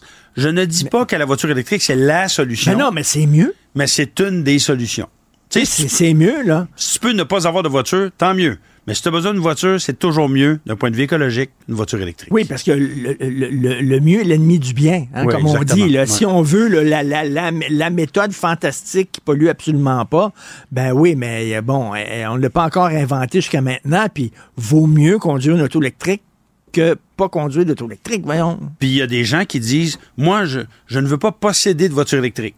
Mais souvent, les gens qui disent ça dans les médias, c'est des gens qui prennent comme une auto, par exemple. Mais comme une auto, c'est une auto. Ben oui. Donc, s'ils conduisent une voiture électrique qui ne leur appartient pas, ça ne veut pas dire qu'ils n'utilisent pas de voiture. Ça veut Mais- dire qu'ils utilisent la voiture de quelqu'un d'autre, mais, Mais là- encore faut-il que celle-ci soit électrique. Ben là, je peux comprendre, il y a des gens qui disent, ben oui, mais c'est encore mieux si vous prenez les, les, les, les, Transports collectifs. les transports collectifs. Oui, OK, bon, je comprends. Premièrement, les transports collectifs sont pas tous électriques. Puis deuxièmement, à un moment donné, c'est pas tout le monde non plus qui peut prendre les transports collectifs. là. Absolument. Moi, écoutez, Hey. moi, je demeure à Saint-Ignace-de-Loyola.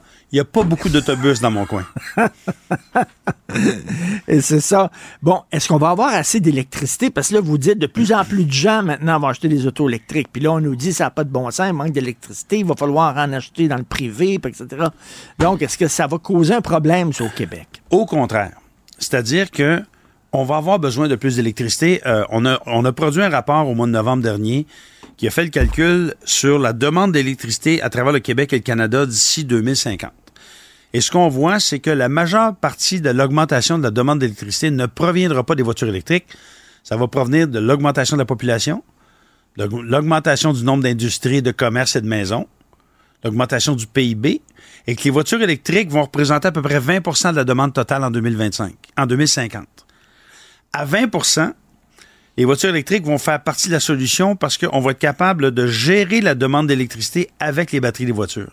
Autrement dit, quand il y a beaucoup de demandes, plutôt que de recharger les voitures, les voitures vont alimenter le réseau. Donc, les voitures avec leurs batteries vont faire partie du réseau. Et hors période de pointe, là, on va être capable de recharger les voitures. D'ailleurs, moi, ma voiture, quand on dit, par exemple, il fait très froid, moins 25, moins 30, et de ne pas charger sa voiture entre 4 heures et 8 heures, moi, tout ce que j'ai à faire, à partir de mon téléphone intelligent, je pars à la recharge à 9 heures. Ben, c'est ça. Puis Hydro-Québec offre des tarifs préférentiels et des ententes avec les gens pour qu'ils puissent obtenir des crédits comme ça. Fait que ça, l'avenir de la voiture électrique et du réseau est intimement lié, ce qui va faire en sorte que les voitures électriques vont faire partie de la solution. Moi, je vis dans un complexe de condos et euh, là, quand je branche, euh, quand je branche mon auto et euh, des, des périodes de très grand froid, c'est-à-dire le, le complexe fait que mon auto est, est plus branché, puis on envoie l'électricité plus sur le chauffage. C'est ça. Puis quand les gens arrêtent de chauffer la nuit, ben là, pouf, ils envoient l'électricité sur mon auto. Ben, c'est ça. Ça, c'est l'intelligence Ben de la gestion de l'électricité du 21e siècle. Et euh, est-ce qu'on va avoir de plus en plus des motos électriques, des bateaux électriques? Est-ce que l'électricité s'en va Absolument. maintenant? Absolument. Écoutez, euh, des motos électriques, moi, j'en ai testé il y a déjà la première fois il y a 15 ans. On en voit de plus en plus. C'est bien, c'est... Ben, écoutez, c'est en train de se, se développer à une vitesse très rapide. Écoutez, même quand Harley Davidson fait des motos électriques, on s'entend qu'on est rendu là. Bateau électrique, euh, une compagnie euh, québécoise, ontarienne qui s'appelle Voltari a sorti un bateau électrique. Il y a d'autres compagnies. Mais rappelez-vous qu'au printemps dernier, la ministre Guilbeault a annoncé deux lignes de traversée électrique pour le Québec en 2029. Et euh, moi, je travaille avec un groupe pour faire en sorte que ces traversiers électriques-là soient fabriqués au Québec. Hmm. Parce qu'on veut pas juste diminuer les émissions de gaz à effet de serre, on veut créer des jobs en électrification des transports. Et il y a une expertise au Québec qui est extrêmement intéressante. Et il faut, je pense que, pour moi, tu sais, on a vu comment ça s'est passé, les traversiers importés d'autres pays, là. Que, euh, Et Daniel Breton, sans tomber là, dans la théorie du complot, là, euh, ça fait l'affaire aussi des, des, des vendeurs de pétrole. Euh, qu'il y a des gens qui disent bah l'auto électrique ça sert à rien ils sont sont derrière ça ou quoi? Je sais Ben, pas mais en tout cas ça ben, fait en leur fait, affaire En fait, c'est même pas un complot parce que je veux dire, on sait pertinemment qu'il y a les Koch brothers, il y a deux ans, qui ont financé une campagne anti-voiture électrique. Ah oui. Donc ça, c'est du domaine public. Et puis, euh, moi, c'est je qui vous- ça eux autres les, les- C'est deux magnats du pétrole. Il y en a un des deux qui est mort récemment. Mais là où je veux en venir, c'est que oui, il y a des gens qui s'opposent aux voitures électriques. J'ai fait une conférence à Edmonton l'automne dernier.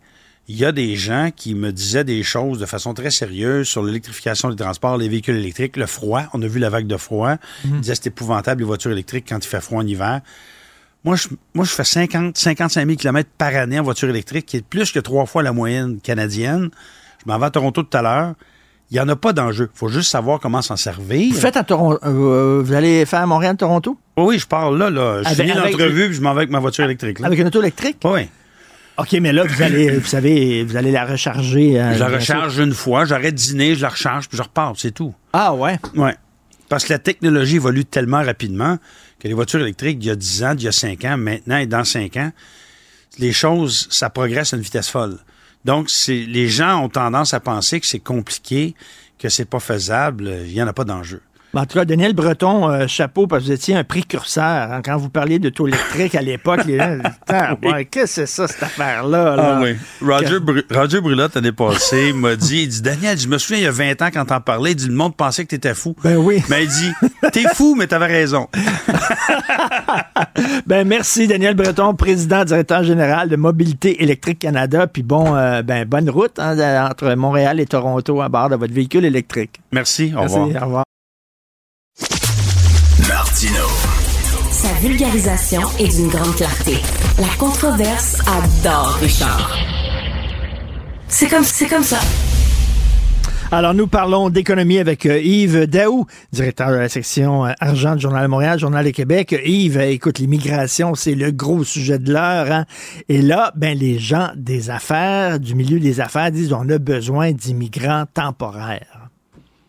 Richard, on se parlait de ça il y a deux ans, je me rappelle. Tu te rappelles quand on avait titré dans le journal, il va manquer 1,6 million de travailleurs d'ici 2030. Parce que, tu sais, le Québec va frapper un mur, on l'avait dit. Bon, tout le monde n'avait pas vu ça venir, la pénurie de main-d'œuvre. C'est comme si la démographie n'existait pas. comme si des gens, il y avait moins de jeunes, tu comprends-tu, puis qu'il y aurait plus de gens qui prendraient leur retraite, puis tout ça. Personne ne disait quand on frapperait un mur en 2030, mais la réalité, c'est que là, on, le sait, la réalité touche les entreprises.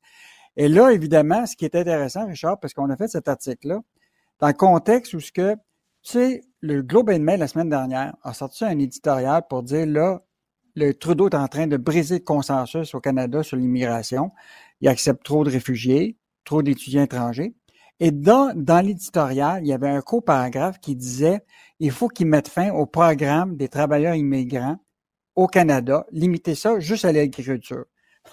Or, nous autres, on fait le contraire actuellement. On a étendu toute la question de l'immigration temporaire, pas juste au secteur de l'agriculture, à presque plus de 200 professions. OK, Hey. dans le manufacturier, dans les services à la clientèle, euh, dans le commerce de détail, etc. Et là, on a sorti des chiffres, là. Présentement, là, la voie accélérée, là. C'est-à-dire, là, tu sais, tu- tu peux obtenir rapidement un certificat pour pouvoir travailler dans ces professions-là, autres que l'agriculture, là. Actuellement, là, il y a 22 plus de 22 000 travailleurs immigrants temporaires qui travaillent dans des entreprises au Québec. Et ça, c'est ceux qui ont fait ce qu'on appelle la voie express. Il y en a qui c'est la voie plus accélérée, euh, plus longue, là, ça risque de prendre du temps. Mais en demeure pour moi, là, qu'on cherche, là, d'ici les prochaines années, au moins 400 000 travailleurs immigrants temporaires. Et là, ce qu'on apprend, ce qui est fascinant, c'est, par exemple, le mouvement des jardins, là, a presque 1700 travailleurs immigrants temporaires qui travaillent chez Desjardins. Donc là, tu vois, là, c'est partout. Puis les gens, on en, on en a de besoin. Et ce qui est intéressant, c'est que là, tu as vu le débat la semaine dernière, le chef économiste de la Banque nationale, Stéphane Oui. Marion, il est sorti. Hey, il faut mettre fin à. Faut, là, l'immigration, ça devient une catastrophe. Et de l'autre côté, tu as Desjardins qui n'a pas dit un mot, mais là, qui est sorti en disant ben, l'immigration, Écoute, c'est important pour le Québec. Puis en plus, les autres même utilisent des travailleurs immigrants. Mais, mais, mais immigrants temporaires, donc, ils sont, ils sont ici pour la durée de leur contrat de travail. Et après ça, est-ce qu'ils restent ou ils s'en retournent dans leur pays d'origine? Un. Ben, puis ben deux, là, euh, leur contrat de travail, ça dure en, en moyenne combien de temps? Ben, c'est ça qu'on ne sait pas encore, parce que ces gens-là, ils peuvent peut-être poursuivre, euh, continuer à être temporaires, mais à un moment, ils vont devoir devenir des citoyens canadiens. Ben oui. Ils vont devoir obtenir leur... Et c'est là que le processus va prendre du temps. Puis là, cette approbation-là est faite par, euh, tu sais très bien, par Justin Trudeau. Euh, donc, écoute, on a un enjeu parce que là, le reste du Canada est en train de se poser des questions sur ce programme-là, à tel point que Globe and Mail parle même de cheap labor. Hmm. Ils disent, là, là, on reçoit des, trop d'immigrants Ah oui. qui, dans le fond, ils sont payés meilleur marché. Euh, et donc, et nous autres, le Québec, c'est l'inverse. on manque de monde pour des jobs comme des mécaniciens. Regarde le groupe euh, Olivier, là, un concessionnaire auto qui a besoin de mécaniciens. Il en soit partout du Maroc, euh, de la Puis on augmente, on augmente les salaires pour les attirer. Oui, oui. Fait que ça Écoute, tire pas le salaire vers là- le bas, là, ça tire le salaire vers le haut, tu es en train de me dire. Ben, le problème, c'est que les, les- actuellement, les postes sont ouverts, ils, ils sont bien Mhm. payés. Ça se peut très bien que si que tu commences à élargir dans bien d'autres secteurs, euh, évidemment, euh, tu vas te retrouver peut-être avec une pression sur les salaires. Mais nous autres, on manque de, on manque de travailleurs. Dans le reste du Canada, et peut-être le cas de l'Ontario, tu sais, de l'immigration anglophone, il y en a peut-être plus pour le nombre de postes qui sont disponibles. Et là, ça, effectivement, ça fait une pression à, à la baisse. Donc, un- un débat. Ben important. oui, un, un débat entre le Canada et le Québec euh, là-dessus. Et Yves, euh, il y a un texte que vous avez publié ce week-end qui a fait bien jaser. là. Le français et le monde des affaires. Ah, écoute, là, l'histoire, là, moi, je, bon, on en a parlé, là, Richard, tu sais, quand t'es, t'es propriétaire, tu sais, t'as une société d'actionnaires, là, de propriétaires, tes décisions sont prises ici. Mettons que Rona aurait appartenu encore à des Québécois. Les chances que tu te retrouves avec un logiciel pour tes fournisseurs, tu comprends-tu, qui serait uniquement en anglais et espagnol, c'est à peu près impossible.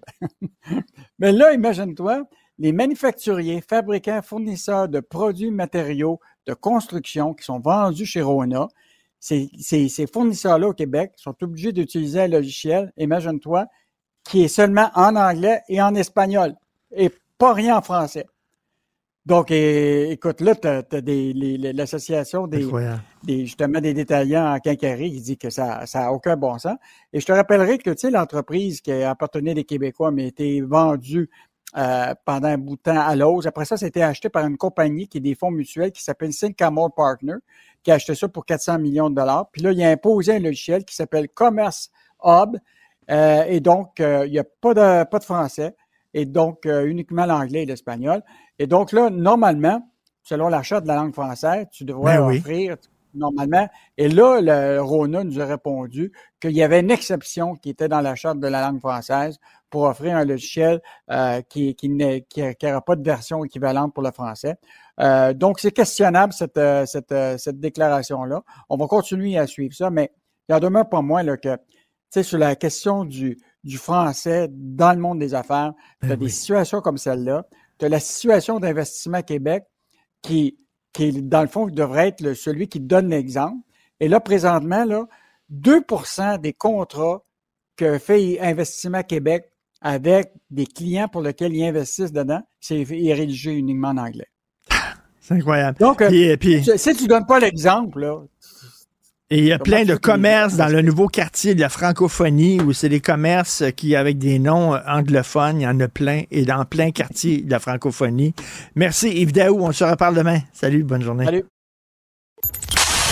Confrontant, dérangeant, divertissant. Richard Martineau, il brave l'opinion publique depuis plus de trois décennies. Si vous ne savez pas que Patrick Roy, le nouveau, le nouveau entraîneur chef des Highlanders de New York, euh, soit vous habitez sur la planète Mars ou vous êtes mort depuis quelques jours parce que, je veux dire, il y a eu à peu près 3 gonzillions de textes là-dessus euh, ce week-end. On va en parler avec Jean-Nicolas Blanchet, adjoint directeur des sports, Journal de Montréal, Journal de Québec, chroniqueur sportif d'opinion. Euh, Jean-Nicolas, c'était-tu une nouvelle si importante que ça? Je pense que oui, hein, ça, ça a causé tout un choc. Ben oui, parce que, parce que nous, on a un, un week-end assez, euh, assez spectaculaire. C'était très agréable. là. Mais juste avant, Richard, je veux- vous dire que vous êtes des génies de me passer juste après Yves Daou, mon ami Yves Daou, parce que premièrement, je trouve ça correct que ce, ce soit lui qui fasse ma première partie. Puis deuxièmement, c'est que il y, a des, il y a des bons liens. Il y a des bons liens avec, avec l'histoire de Patrick Roy, tout ce qu'il vient de dire. Premièrement, on parle de travailleurs étrangers qu'on a besoin. Là, on a un bon travailleur qualifié euh, du, de- du Québec qui s'en va, lui, aux États-Unis. Fait qu'on a Ben oui. la langue au travail, ben là, on a un gars qui parle en français sur la glace à New York avec son équipe de hockey parce qu'il y a des Québécois. Fait que je trouvais que ça faisait un. S'il est assez bon pour New York, pourquoi il n'était pas assez bon pour Montréal, puis après ça, Ottawa? Pourquoi? C'est vraiment, euh, c'est vraiment particulier parce que euh, quand il est revenu de l'Avalanche, il y a, euh, je pense, 5-7 ans, là, euh, lui, il s'attendait à ce que son téléphone sonne. Puis il était parti de façon assez cavalière. euh, ça avait refroidi euh, beaucoup de, de- de- de personnes dans la Ligue nationale. Puis il y avait eu un, je pense qu'il y avait une espèce de lobby contre lui là, qui disait on touche pas à Patrick Roy. Et là, le téléphone n'a pas trop sonné, mais lui, il s'attendait à ce qu'il sonne. Il avait embauché un agent, euh, notamment pour un retour dans la Ligue nationale. Et ça, ça a continué d'être difficile. Puis quand les, le Canadien cherchait un nouvel entraîneur et même un, DG, Patrick Roy avait été considéré, mais encore là, on dirait qu'il n'avait pas fini sa, punition. Euh, les sénateurs ont embauché DJ Smith, qui ont congédié récemment. Euh, quand il avait rencontré Pat- Patrick Roy aussi, puis finalement, ça n'avait pas fait, il avait choisi DJ Smith. Mais là, soudainement, ce qu'on constate, c'est que dans les dernières semaines, il y a eu plusieurs appels pour Patrick Roy. C'est comme si on avait décidé que là, c'était terminé, là, c'était correct. Puis c'est les Highlanders qui ont été les plus convaincants. Euh, Ils sont arrivés, puis ils ont dit euh, On te veut, toi, et non, euh, on te passe en entrevue. S'il arrive ça, tu sais, c'est- pas un- c'est pas une entrevue avec des, des, des procédures, un comité consultatif, puis euh, 6000 questions, puis un questionnaire, puis donc eux autres ils sont arrivés, ils ont dit c'est toi qu'on veut, let's go, t'embarques-tu, t'embarques. Oui, let's go, on y va. Euh, euh, mais écoute, c'est quoi, c'est quoi qui faisait peur? C'est son tempérament. là. on sait qu'il est en peau courte, il est très impulsif, il est colérique. C'est ça qui faisait peur euh, aux, aux propriétaires d'équipe? Ben, à son premier passage la Ligue nationale, c'est sûr qu'il y, a des- y a- moments où il était colérique. Oui, il est colérique parce qu'il veut gagner. Ben, c'est pas qu'il veut gagner, c'est qu'il il, il a- il veut pas perdre. C'est surtout ça. Puis, je pense que pense qu'il lui-même le dit, là, il, il est rendu beaucoup plus humble. Là, puis quand il était parti de l'Avalanche, euh, c'était juste avant le début de la saison, Richard. Là, c'est, ça se fait pas. Là, il avait claqué la porte. C'était, je pense qu'il il était fâché de, il s'entendait pas bien avec Joe Sakic. Puis euh, euh, bonsoir, il est parti. Là, fait que ça, ça avait refroidi beaucoup de beaucoup de, de dirigeants dans la ligne nationale. Et ben, il avait peur que s'il change pas, que ce soit un peu un, un l'expression loo- loose cannon un peu là. Euh, je pense qu'il y a des équipes qui avaient- peur de ça, alors que dans les faits, Patrick Roy avec les remparts ici, euh, est-ce qu'il y a ceux qui le connaissent, ceux qui le suivent beaucoup, vont constater que c'est pas un gars qui fait juste à sa tête. Au contraire, il s'entoure, puis euh, il écoute les gens autour de lui, puis il s'est assagi aussi beaucoup là. Euh, donc il a changé, puis c'est ça que Lou Lamoriello avec euh, les Highlanders a, a- a compris. Écoute, euh, c'est pas parce que tu es un grand joueur que nécessairement tu fais un bon entraîneur. hein. Euh, Maurice Richard, je pense, euh, a essayé d'être entraîneur à un moment donné, puis ça n'a pas été génial. là. Ça a duré un match. Ça a duré un match avec les Nordiques. euh, non, je pense pas que. Puis ouais, Wayne Gretzky aussi, là, ça n'a pas été, euh, Oui.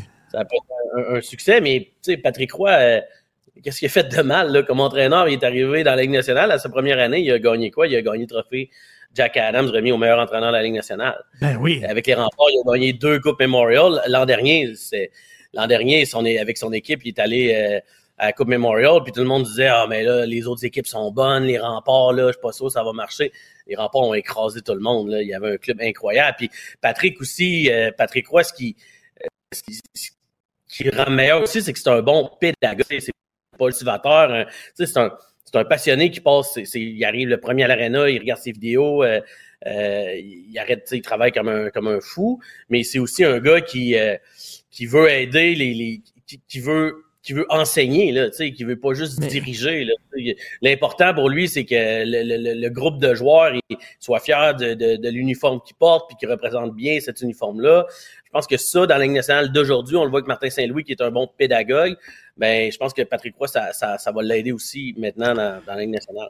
Mais là, euh, il est mieux de livrer la marchandise parce que ça a l'air que le propriétaire des Highlanders, c'est pas un gars très, très patient. Il veut des résultats rapides, sinon, boum, tu sautes.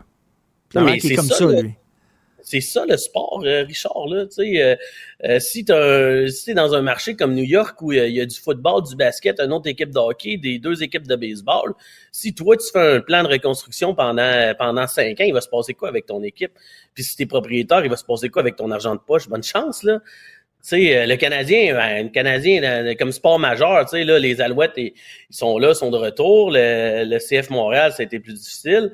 Fait que les Canadiens, eux autres, même s'ils sont en reconstruction pendant cinq ans, ben, le centre belle, il va y avoir du monde pareil, là. Puis euh, la bière Monson, elle va se vendre pareil, là. Mais avec les Highlanders, eux autres, c'est plus normal, je pense. Il faut des résultats. Mais oui, il faut des résultats. C'est du sport. Le, résultat à la fin de la game, même si euh, l'équipe s'améliore en repli défensif, là, les, les amateurs à New York, ils vont s'en ficher pas mal. L'équipe, ce qu'ils veulent voir, c'est que, que leur équipe marque plus de buts que l'autre club. je pense que c'est normal.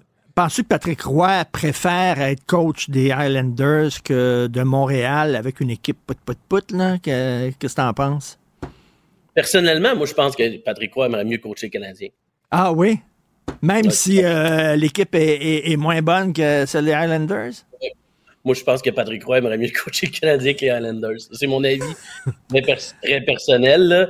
Mais, euh, tu sais, Patrick Roy, il, est proche des fans. Là, il, il est soucieux beaucoup de, de, de, de, ce que l'équipe peut accomplir dans une ville, tu sais, de rendre les partisans fiers. Puis le défi à Montréal, dans un marché aussi incroyable, parce que Montréal, c'est un marché, oui, c'est un marché fascinant, c'est un, un, marché merveilleux. Là, tu sais.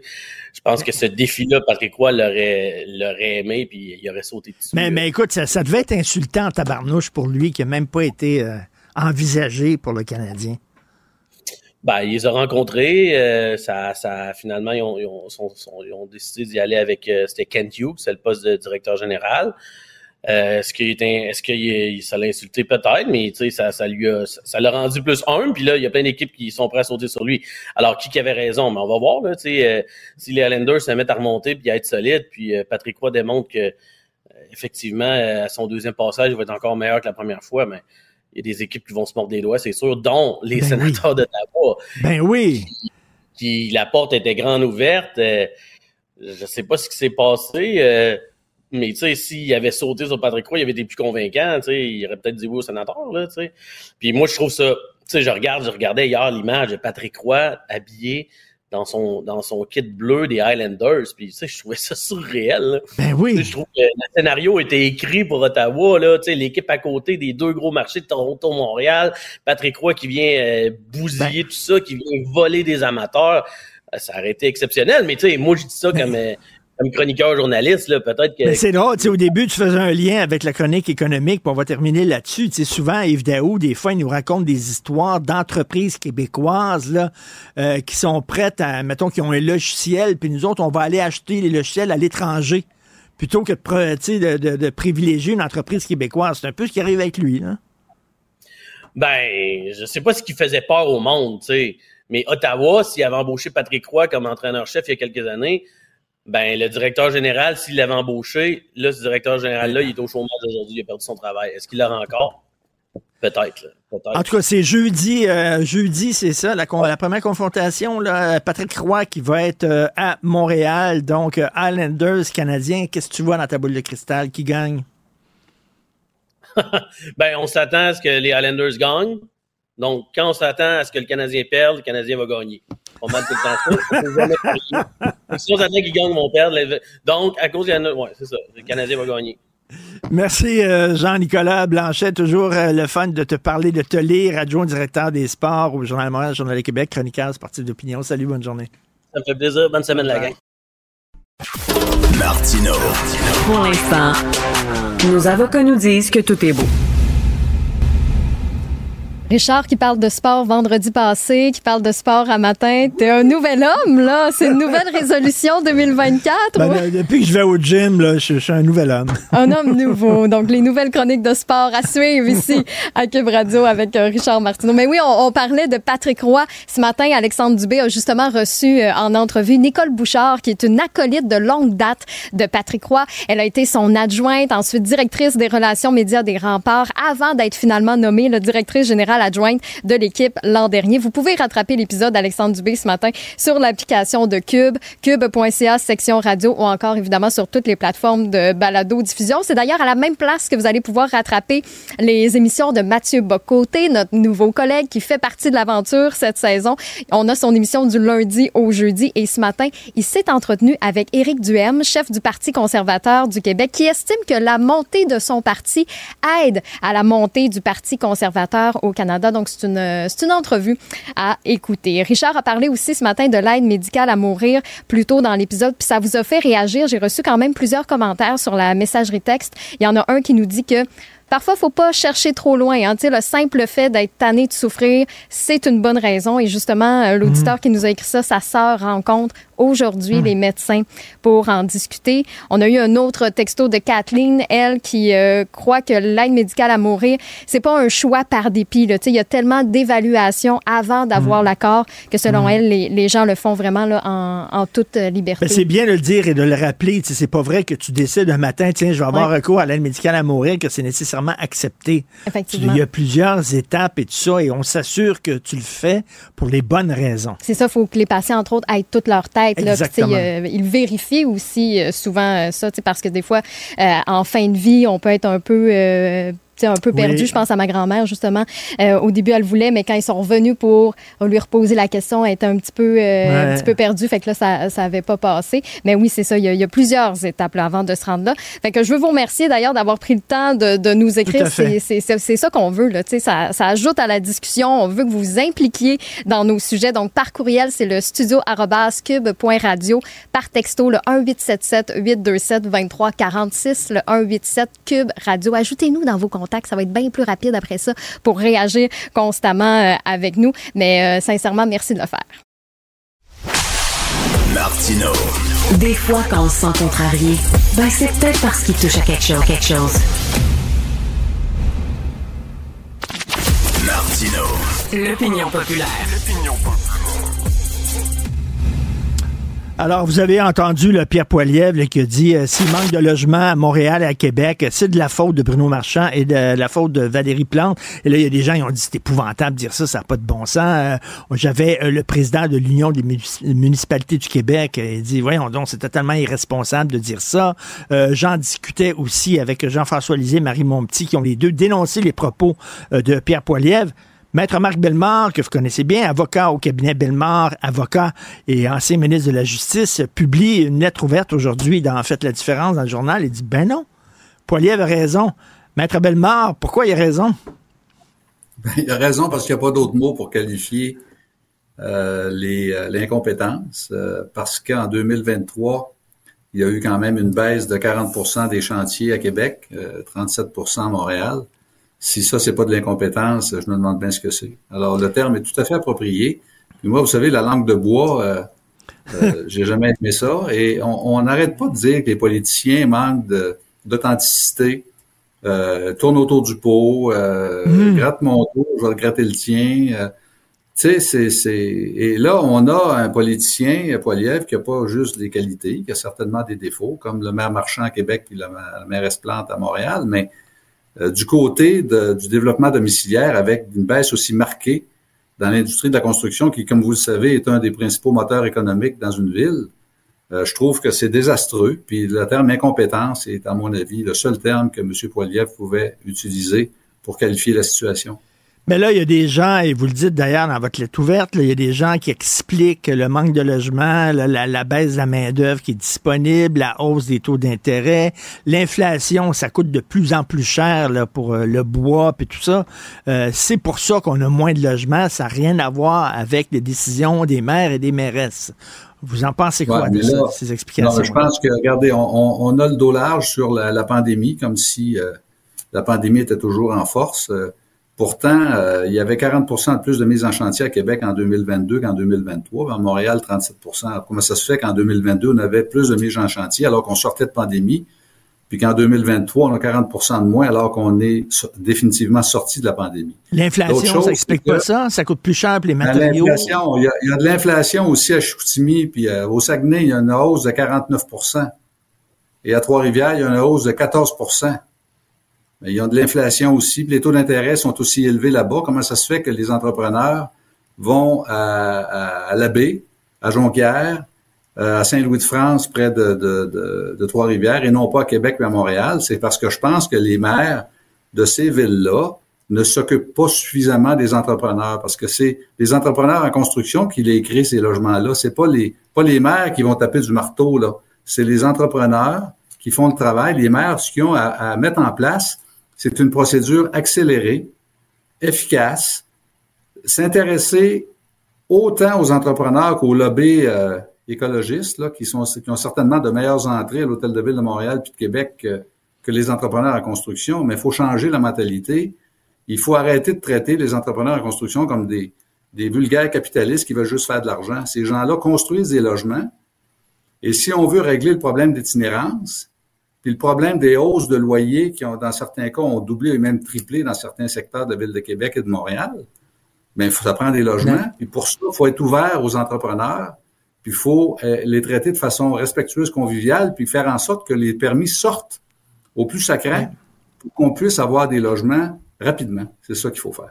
Et c'est vrai qu'il y a un discours des fois qu'on entend euh, anti-propriétaires. Tous les propriétaires, c'est tous des crosseurs. Ils veulent faire de l'argent, les rénovictions. Euh, ils sacent les gens dehors pour mettre les membres de leur famille, tout ça. Il y a comme un, un, un discours euh, où on les met tous dans le même sac, les propriétaires, là, entre autres, de, de, de logements. Ouais, mais tu sais, il y, a des, il y a des mauvais propriétaires, des mauvais entrepreneurs, il y a des mauvais avocats, il y a des mauvais médecins, des mauvais journalistes, il y a, des, mm -hmm. il y a du mauvais dans tout. Il n'y a aucun secteur qui est à l'abri de la médiocrité. Mais là, on a une crise du logement majeure, sévère. J'ai entendu le maire Marchand l'année passée avec euh, la mairesse, je crois, de Mme Fournier de Longueuil, le maire de Laval, l'itinérance. Ils ont fait une espèce de, de, de front commun, là. Euh, C'était à mode en 2023, là. Alors, on fait un front commun, puis on dit l'itinérance, l'itinérance, ça n'a pas de bon sens. Il y a une dame à Gatineau, un monsieur qui est mort, je sais pas trop, puis là, on part avec l'itinérance. Je comprends. Mais on les loge où, les itinérants, quand on a des baisses de 40% des mises en chantier dans une ville? Alors, on a un problème. Alors, si les gens qui travaillent ont de la misère à se loger, imaginez les itinérants, c'est encore pire. Fait que là, faut pas parler des deux côtés de la bouche, là. Faut s'attaquer à l'itinérance, notamment en créant des conditions favorables pour qu'il y ait de nouvelles constructions domiciliaires. Et M. Poiliev, lui, là, il veut prendre la place de Trudeau au fédéral qui verse des millions en subvention pour qu'on construise des logements. Et là, on n'en fait pas de construction de logements. Et dans l'ensemble du Canada, c'est à peu près la même affaire 2022-2023, mais le Québec plombe ces chiffres-là parce qu'on a 32 de moins de mise en chantier sur l'ensemble du territoire et encore plus à Québec et à Montréal. Alors, Poiliev, il se préoccupe de ça, puis lui, il est pas content parce qu'au Québec, on construit pas de logements. Puis là, il regarde les maires, puis il dit, vous faites quoi, vous autres, là? Vous faites mmh. quoi pour favoriser la construction domiciliaire, puis il est traite d'incompétents parce qu'ils n'ont pas fait leur job en 2023. Moi, je suis d'accord avec lui, puis quand j'ai vu les statistiques de la Société canadienne d'hypothèque et de logement la semaine passée, M. Martineau, c'est le terme qui m'est venu dans la tête. Je me suis dit, tu parles d'une gang d'incompétents. Puis mon, M. Poiliev sort le terme une demi-heure après. Je peux pas être contre ça. Je trouve aussi, je, je trouve que c'est, Madame, Madame Plante, elle a des, des qualités. Elle s'occupe de l'environnement, elle s'occupe de, de, de, le social, elle l'a à fond. Mais on s'entend-tu pour dire que nos grandes villes ont des problèmes avec les constructions domiciliaires? Puis c'est pas juste l'inflation, c'est aussi parce que c'est trop compliqué, la paperasse. faut alléger le processus. Et c'est ça qui devrait nous dire, plutôt que de dire, mais là, ils m'ont traité de pas fin, puis d'incompétent, puis d'aller broyer dans le coin, là. Faut dire, qu'est-ce que je vais faire pour qu'en 2024, ça soit corrigé, ce problème-là? Puis là, j'ai pas entendu aucun maire arriver avec des solutions. En tout cas, c'est une lettre qui sort du lot, là, qui va faire jaser aujourd'hui. Maître Marc Bellemare, on peut lire ça dans le Journal de Montréal, le Journal de Québec, sous la plume de Maître Bellemare. Donc, merci beaucoup. Bonne journée. Ça fait plaisir. Bonne merci, semaine. Sa vulgarisation est d'une grande clarté. La controverse adore Richard. C'est comme ça. Les rencontres de l'air. Lieu de rencontre où les idées se bousculent. Où la libre expression et la confrontation d'opinions secouent les conventions. Des rencontres où la discussion procure des solutions. Des rencontres où la diversité de positions enrichit la compréhension. Les rencontres de l'âtre de l'art. Euh, écoute, euh, euh, Marie, mon petit, qu'est-ce que tu penses de ça, toi, Québec solidaire, le porte-parole en immigration Québec solidaire, qui dit que le PQ et la CAQ tournent les coins ronds dans leur discours sur les liens entre l'immigration et le logement. T'en penses quoi? Ben, écoute, euh, bonjour, euh, bonjour Richard. écoute, il y a tellement de gens qui ont des, euh, des opinions à nous offrir sur cette question de, de l'immigration. Tu sais, j'écoutais ton ton précédent invité entre autres, puis je me disais, ah mon Dieu, Marc Bellemare qui qui ressort. Rappelle-moi donc déjà, c'est quoi son expertise dans le dans le dossier de du logement et de et de l'immigration? Bah, c'est un citoyen qui a droit à son ben, opinion aussi là. Exactement. Non, non, mais c'est ça. Donc il y a plein de gens qui ont plein d'opinions, mais je pense que c'est beaucoup. J'ai l'impression que c'est beaucoup, euh, euh, comment je pourrais dire, euh, orienté par certains intérêts. je ne sais pas si Marc Bellemare a un intérêt pour retourner d'ailleurs à la mairie de, Québec, peut-être. Pourquoi replonge-t-il dans le débat politique ainsi? Je, je, soulève la question. puis je dis pas que ce qu'il dit est, est, inintéressant, loin, loin de moi. C'est juste que je trouve que quand on tombe dans le dossier de l'immigration, particulièrement pénible et pas constructif, c'est que c'est souvent des discours euh, de partis politiques qui parlent à leur base électorale. Donc là, Québec solidaire, on attendait de voir comment ils allaient mmh. réagir dans ce dossier-là. Bon, évidemment, il y a une grosse partie de leur base électorale qui est issue de l'immigration. Donc, euh, puis, puis moi, j'en suis assez là de, de du fait qu'il faut faire attention de ne pas faire l'amalgame entre immigration et crise du mmh. logement. Puis il y a plusieurs voix qui s'élèvent le Conseil du patronat. Tu me diras que le Conseil du patronat a aussi un intérêt parce qu'eux, ils ont des enjeux de pénurie de main-d'œuvre. Ils veulent pas qu'on ralentisse euh, trop, en fait, euh, l'immigration. Euh, économique entre autres. Mais tu sais je regarde d'un autre côté tu as le PQ puis la CAQ eux aussi là dans des contextes de, de, de parler à leur électorat ont pris des positions sur ah ben là on, on diminue euh, on diminue les seuils d'immigration. Le PQ parlait de 35 000 la CAQ disait qu'il allait euh, la diminuer à la dernière élection puis finalement c'est pas du tout ça qui est, qui est arrivé. Les bottines n'ont pas suivi les babines du tout. Puis je trouve que dans ce débat là d'immigration tu sais c'est un peu ah ben là on reparle des seuils des 70 000 des 20 000 des 35 000 et tout. Et je trouvais au moins que dans, dans, dans tout ce chaos de, de chiffres lancés et d'opinions lancées, euh, Guillaume Clich-Rivard avait fait, a fait une proposition qui est absolument pas nouvelle, mais qui est d'intérêt de, on peut-tu se parler, on peut-tu faire un, un, une, une, je sais pas, une commission parlementaire à l'Assemblée nationale, euh, avoir une discussion franche sur c'est quoi les besoins. Moi, c'est ça qui m'intéresse. C'est quoi nos besoins en immigration? C'est quoi nos besoins pour notre pénurie de main-d'œuvre? C'est quoi nos besoins économiques? Euh, tu sais, si tu 20 000 ou c'est 70 000? Rendu là, je vais me rallier à n'importe quel chiffre. Mais on peut savoir, on peut être sur des faits, on peut être factuel, on peut on les a pas déjà, on les, on les a pas déjà tous ces chiffres-là. Là, euh, écoute, euh, les économistes se sont penchés là-dessus, euh, la Banque nationale, etc. Veut dire, les hauts fonctionnaires aussi ont dit à Justin Trudeau de revoir ses seuils d'immigration à la banque. On les a les chiffres. Là. À un moment donné, à chaque fois, temps, il faut faire un sommet, il faut voir les vrais chiffres je trouve qu'ils font preuve un peu de mauvaise foi à Québec solidaire. Il faut les ajuster, les chiffres, Richard. Tes chiffres d'il y a deux ans ou de, de il y a trois ans, le contexte évolue tellement rapidement sur plein, plein d'éléments qu'à un moment donné, il faut justement être capable de, de, de s'ajuster, de les revoir, de voir c'est quoi nos objectifs au Québec aussi particulièrement parce que là, les économistes se sont pensés. Ce qu'on a entendu beaucoup, c'est au niveau fédéral, c'est au niveau du Canada. C'est Justin Trudeau qui a été interpellé. Euh, moi, dans ma lunette, ce qui m'intéresse à l'heure actuelle, c'est les besoins pour le Québec. Donc, est-ce qu'on peut faire ce débat au Québec? Parce que si les chiffres étaient si évidents que ça, on n'aurait pas un parti qui propose 35 000, qui est le Parti québécois, puis un parti, euh, par exemple, Québec solidaire, qui tournait entre 60 et 80 000, le Parti libéral du Québec qui est à 70 000, puis la CAQ qui dit on en prend moins, mais finalement, on en prend plus sur le terrain. Donc, tu sais, si c'était si évident que ça, il y aurait un chiffre qui serait commun à tous ces partis politiques-là. Ben oui. Euh, Jean-François, qu'est-ce que tu en penses de la sortie de Maître Marc Bellemare qui prend la défense de Pierre Poilievre? Ben, écoute, je, vais t'en parler, mais je vais revenir sur cette question de chiffres parce que c'est essentiel ce que, ce que Marie demande. Euh, moi, j'ai fait le, d'abord, j'ai lu les rapports qui ont été déposés au gouvernement du Québec au printemps 2002 par un économiste Pierre Fortin et par un démolinguiste Marc Termotte. Et dans ce rapport-là, euh, Marc Termotte dit combien ça prendrait d'immigrants par année pour maintenir non seulement la population du Québec, à peu près 8 millions, mais maintenir son taux de croissance récent. OK? Ben, il dit 58 000. Mais c'est 58 000, y compris les demandeurs d'asile, y compris les étudiants étrangers, y compris les travailleurs temporaires. En ce moment, il y en a 580 000. 580 000. On en a besoin de 58 000 pour maintenir la croissance démographique du Québec. Alors donc, tous ces chiffres qui ont été annoncés par les uns et les autres, ça, ne concerne que les permanents. Pour l'instant, aucun parti politique n'a dit combien de non-permanents il trouvait important de, ramener. Et puis là, moi, je trouve que ce chiffre de McDermott de 58 000, c'est dire, bon, ben, tout ce qui dépasse 58 000, euh, ça, c'est une décision à prendre. Est-ce qu'on veut avoir des villes plus grosses? Est-ce qu'on veut être plus généreux? Ça n'aura aucun impact sur la pénurie de main-d'œuvre. Ça, on est certain. Parce qu'il y a eu 2 millions de nouveaux arrivants depuis deux ans au Canada.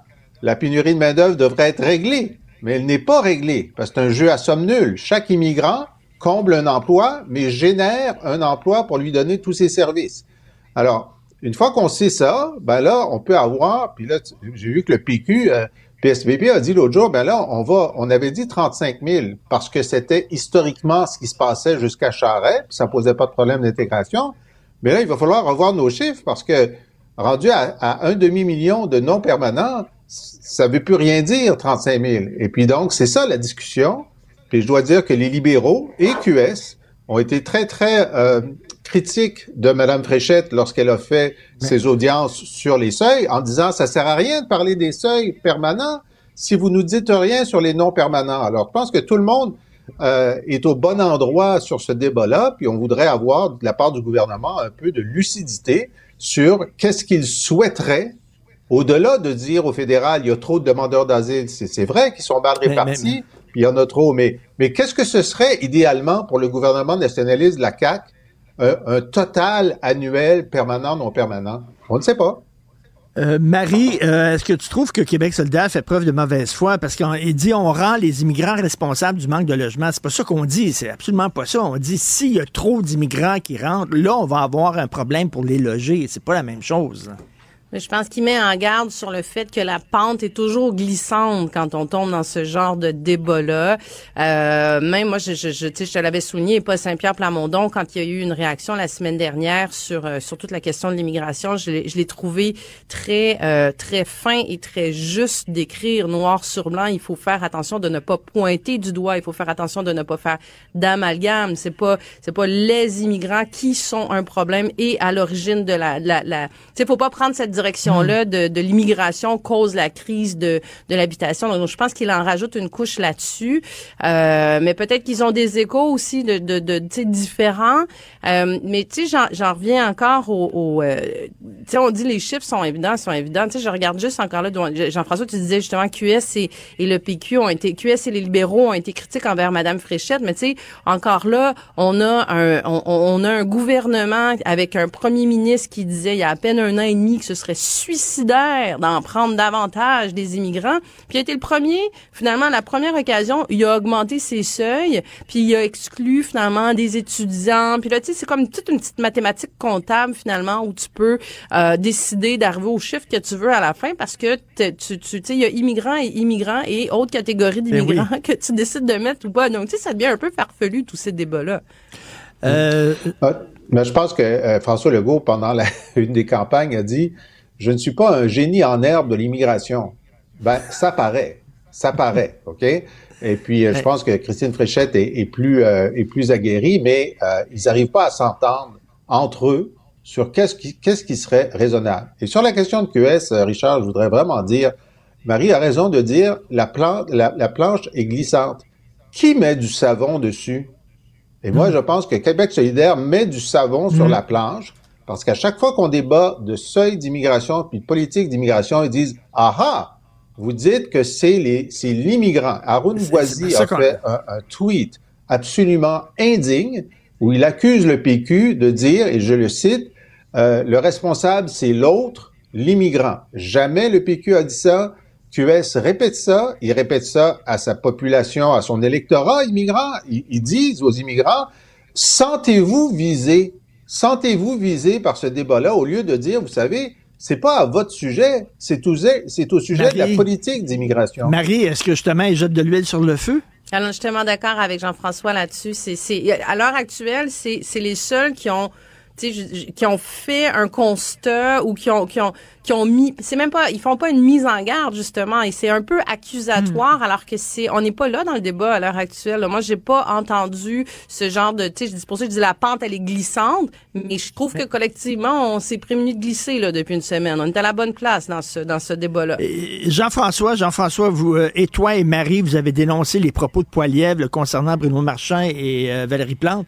Euh, Marc Bellemare euh, va à la rescousse. Est-ce que tu penses que, comme Marie, qui veut peut-être se présenter à, à la mairie de Québec ou Je euh, parle des rumeurs. Ben, ça va être intéressant parce qu'il y a Samamad aussi euh, qui semble intéressé à la mairie. Donc, euh, ben, peut-être qu'ils vont se diviser le vote puis Marchand va pouvoir gagner. Mais écoute, est-ce que, euh, est-ce que ça devrait être plus simple de construire des logements dans la ville de Québec ou de Montréal? La réponse est oui. Est-ce que Bruno Marchand euh, doit être euh, accusé d'avoir empiré les choses? Ben, je ne pense pas parce qu'il a annoncé il y a à peu près six mois un plan de- d'allègement de la réglementation municipale pour favoriser la construction de logements. Et lorsque ça a été annoncé, on dit, ah ben, il est, il est un des plus avancés au Québec, les autres devraient faire la même chose que lui. Alors, certainement que M. Bellemare et d'autres des constructeurs peuvent identifier des irritants nombreux qui devraient être allégés. Je suis d'accord avec eux, mais euh, je veux dire, c'est pas des incompétents. Bon. Bon. Et puis, je tiens à dire que M. Poilievre, après qu'il ait allumé la bombe au Québec, il s'est mis à dire que, mais aussi, il y a des incompétents euh, à Toronto puis ailleurs. Il a, il a visé d'autres maires pour que ça soit pas. Il n'est pas anti-francophone, il est anti-maire. OK, OK. Merci beaucoup à vous deux. Bonne journée. On se parle demain. Bye. À demain. Martino. Pour l'instant, nos avocats nous disent que tout est beau. Ben, Luc, la liberté, tu avais raison. Alors, c'est l'autoroute qui est ouverte devant Donald Trump qui va devenir le candidat du Parti républicain parce que là, Ron DeSantis euh, euh, lâche la serviette et appuie Do- Donald. Écoute, c'est le synchronisme de l'annonce qui, euh, qui étonne un peu dans le cas de DeSantis. Ça fait des semaines déjà qu'on dit ben, son équipe est en réorientation ou encore on doit se départir de joueurs au sein de l'équipe. Euh, on trouve bien entendu, avec raison, que ça coûte très cher de mener une telle campagne, qu'on n'a pas les résultats escomptés. Il y a des bailleurs de fonds qui étaient d'ailleurs passés de Ron DeSantis à Nikki Haley, voyant que Nikki Haley progressait dans, dans les sondages. On la percevait comme une meilleure adversaire comme M. DeSantis. Toujours est-il que pour lui, cette campagne aurait été un bid. Euh, on considérait dès le départ que c'était soit le dauphin de Donald Trump, euh, c'était, écoute, le politicien hein, en, en vogue, là, surtout après qu'il Ben ait oui. gagné le- le- les, les élections en, en Floride. On avait parlé d'un rouleau compresseur sur l'ensemble de la Floride républicain. Donc, euh, visiblement, il n'a pas su, M. DeSantis, aller chercher l'électorat ou encore les convaincre qu'il était une bonne alternative à Trump en jouant finalement sur le même terrain que Donald Trump.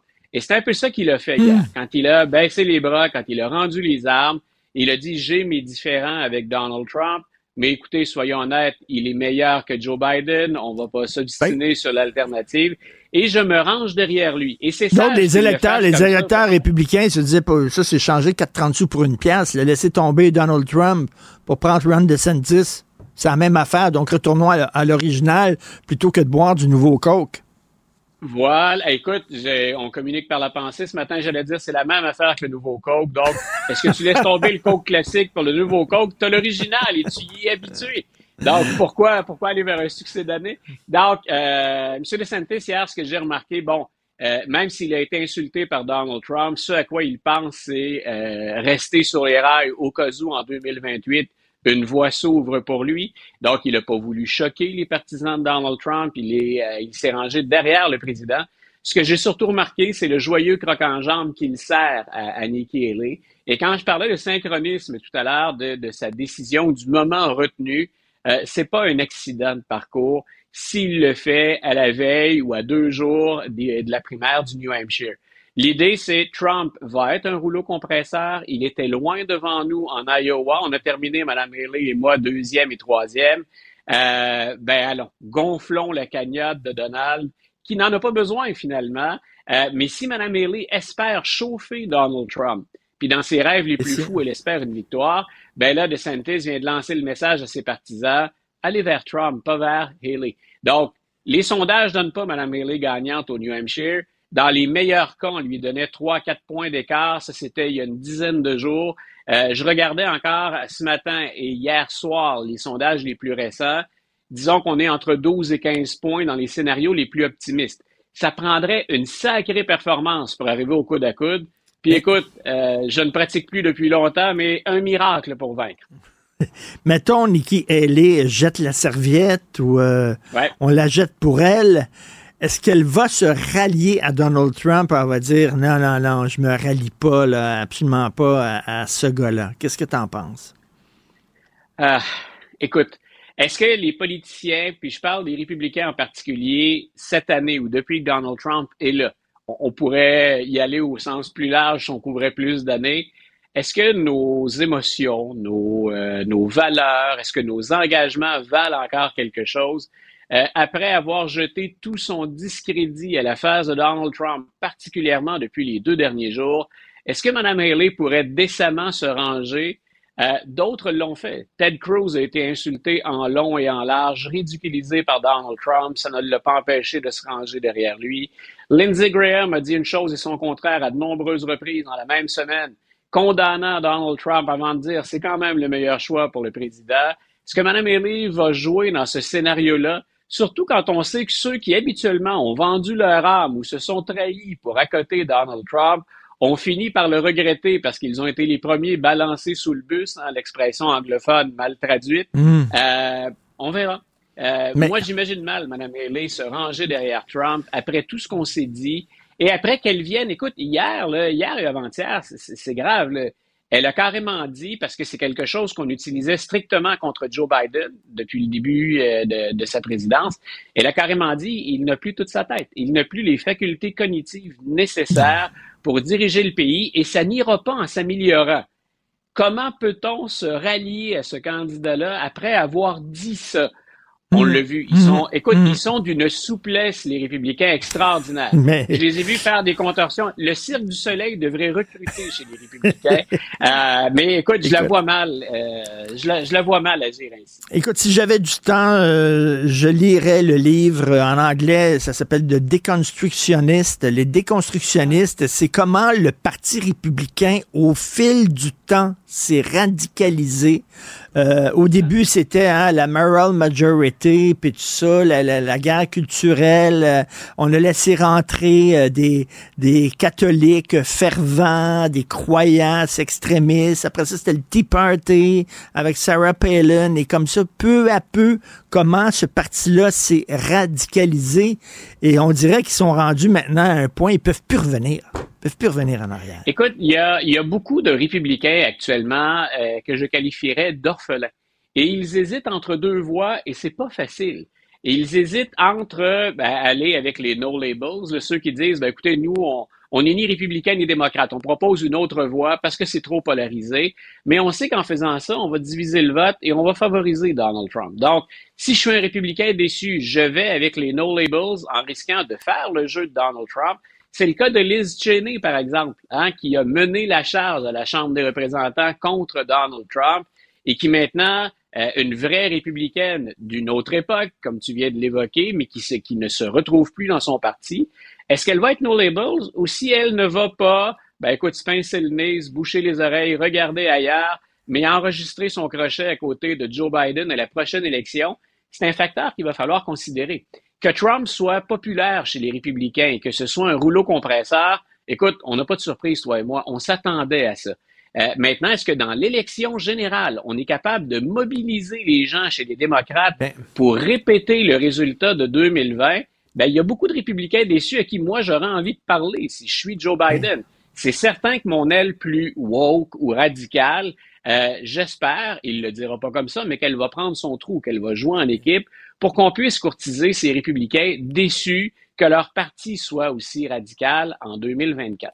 En terminant rapidement, dans le National Post aujourd'hui, il y a un texte passionnant. Ce sont des scientifiques qui disent pourquoi la, scène politique aux États-Unis est aussi polarisée que ça. Et euh, écoute, euh, euh, Luc, on, on dit avant, mettons, c'était républicain puis les démocrates gagnaient t'étais pas content, mais tu disais, bon, regarde, ça va être les démocrates qui vont gagner, puis ce sera pas la fin du monde. Aujourd'hui, non. Si c'est le camp adverse qui gagne, ça va être épouvantable, ça va être la fin du pays, ça va être... Là, c'est comme, il y a, plus... ils sont tellement émotifs. L'émotion, maintenant, gagne sur la raison. Mais... Mais tu vois, il y a quelque chose également, j'ai pas lu l'article du Post, mais ça, ça me fait penser à quelque chose que j'observe depuis un certain temps déjà, c'est que c'est ça qu'on rejette avec les radicaux. C'est qu'on avait l'impression avant, puis moi je suis de ceux-là, si on favorise la stabilité dans un système, la stabilité au plan économique, on se disait, républicains ou démocrates, oui, il y a des différences, mais on va continuer. Les Américains vont aller de l'avant. Il y aura une continuité du gouvernement. C'est ça que ceux qui critiquent le régime ne peuvent plus supporter. C'est là où on dit ce sont des élites qui dirigent et c'est là où on va si on veut changer le régime, si on veut changer ça, ce qu'on n'aimait pas, ce que moi je trouve être de la stabilité, mais qu'on n'aimait pas, on s'en va forcément vers les extrêmes. Et on l'a vu. Derrière Donald Trump, puis j'ai pondu un petit texte la semaine dernière là-dessus, on aurait tort de mettre tous les partisans de Donald Trump dans le même bateau et de dire euh, il y a là-dedans les fameux déplorables d'Hillary Clinton. Il y a plein de gens qui ont vu dans Trump, avec tous ses défauts, la machine parfaite pour jeter le système à terre, ou à tout le moins pour le changer en profondeur et éviter que ce soit ces élites qui reprennent le pouvoir. Donc, écoute, je vais aller lire l'article ben du Post, mais c'est à ça que ça m'a fait penser quand tu y as référé. Ça fait peur, là, parce qu'on veut pas seulement réformer le système maintenant, on veut le, une révolution totale, que ce soit à droite comme à gauche, et c'est assez inquiétant. Merci, Luc. On se reparle demain. Bonne journée. Bonne journée, Merci avec l'équipe formidable avec qui je travaille à la recherche, Florence Lamoureux. Merci beaucoup. La réalisation, la mise en onde, Jean-François Roy. Il y a aussi euh, Tristan Brunet-Dupont qui est venu euh, quelques minutes. Donc, euh, merci à tout le monde. On se reparle demain, 9h.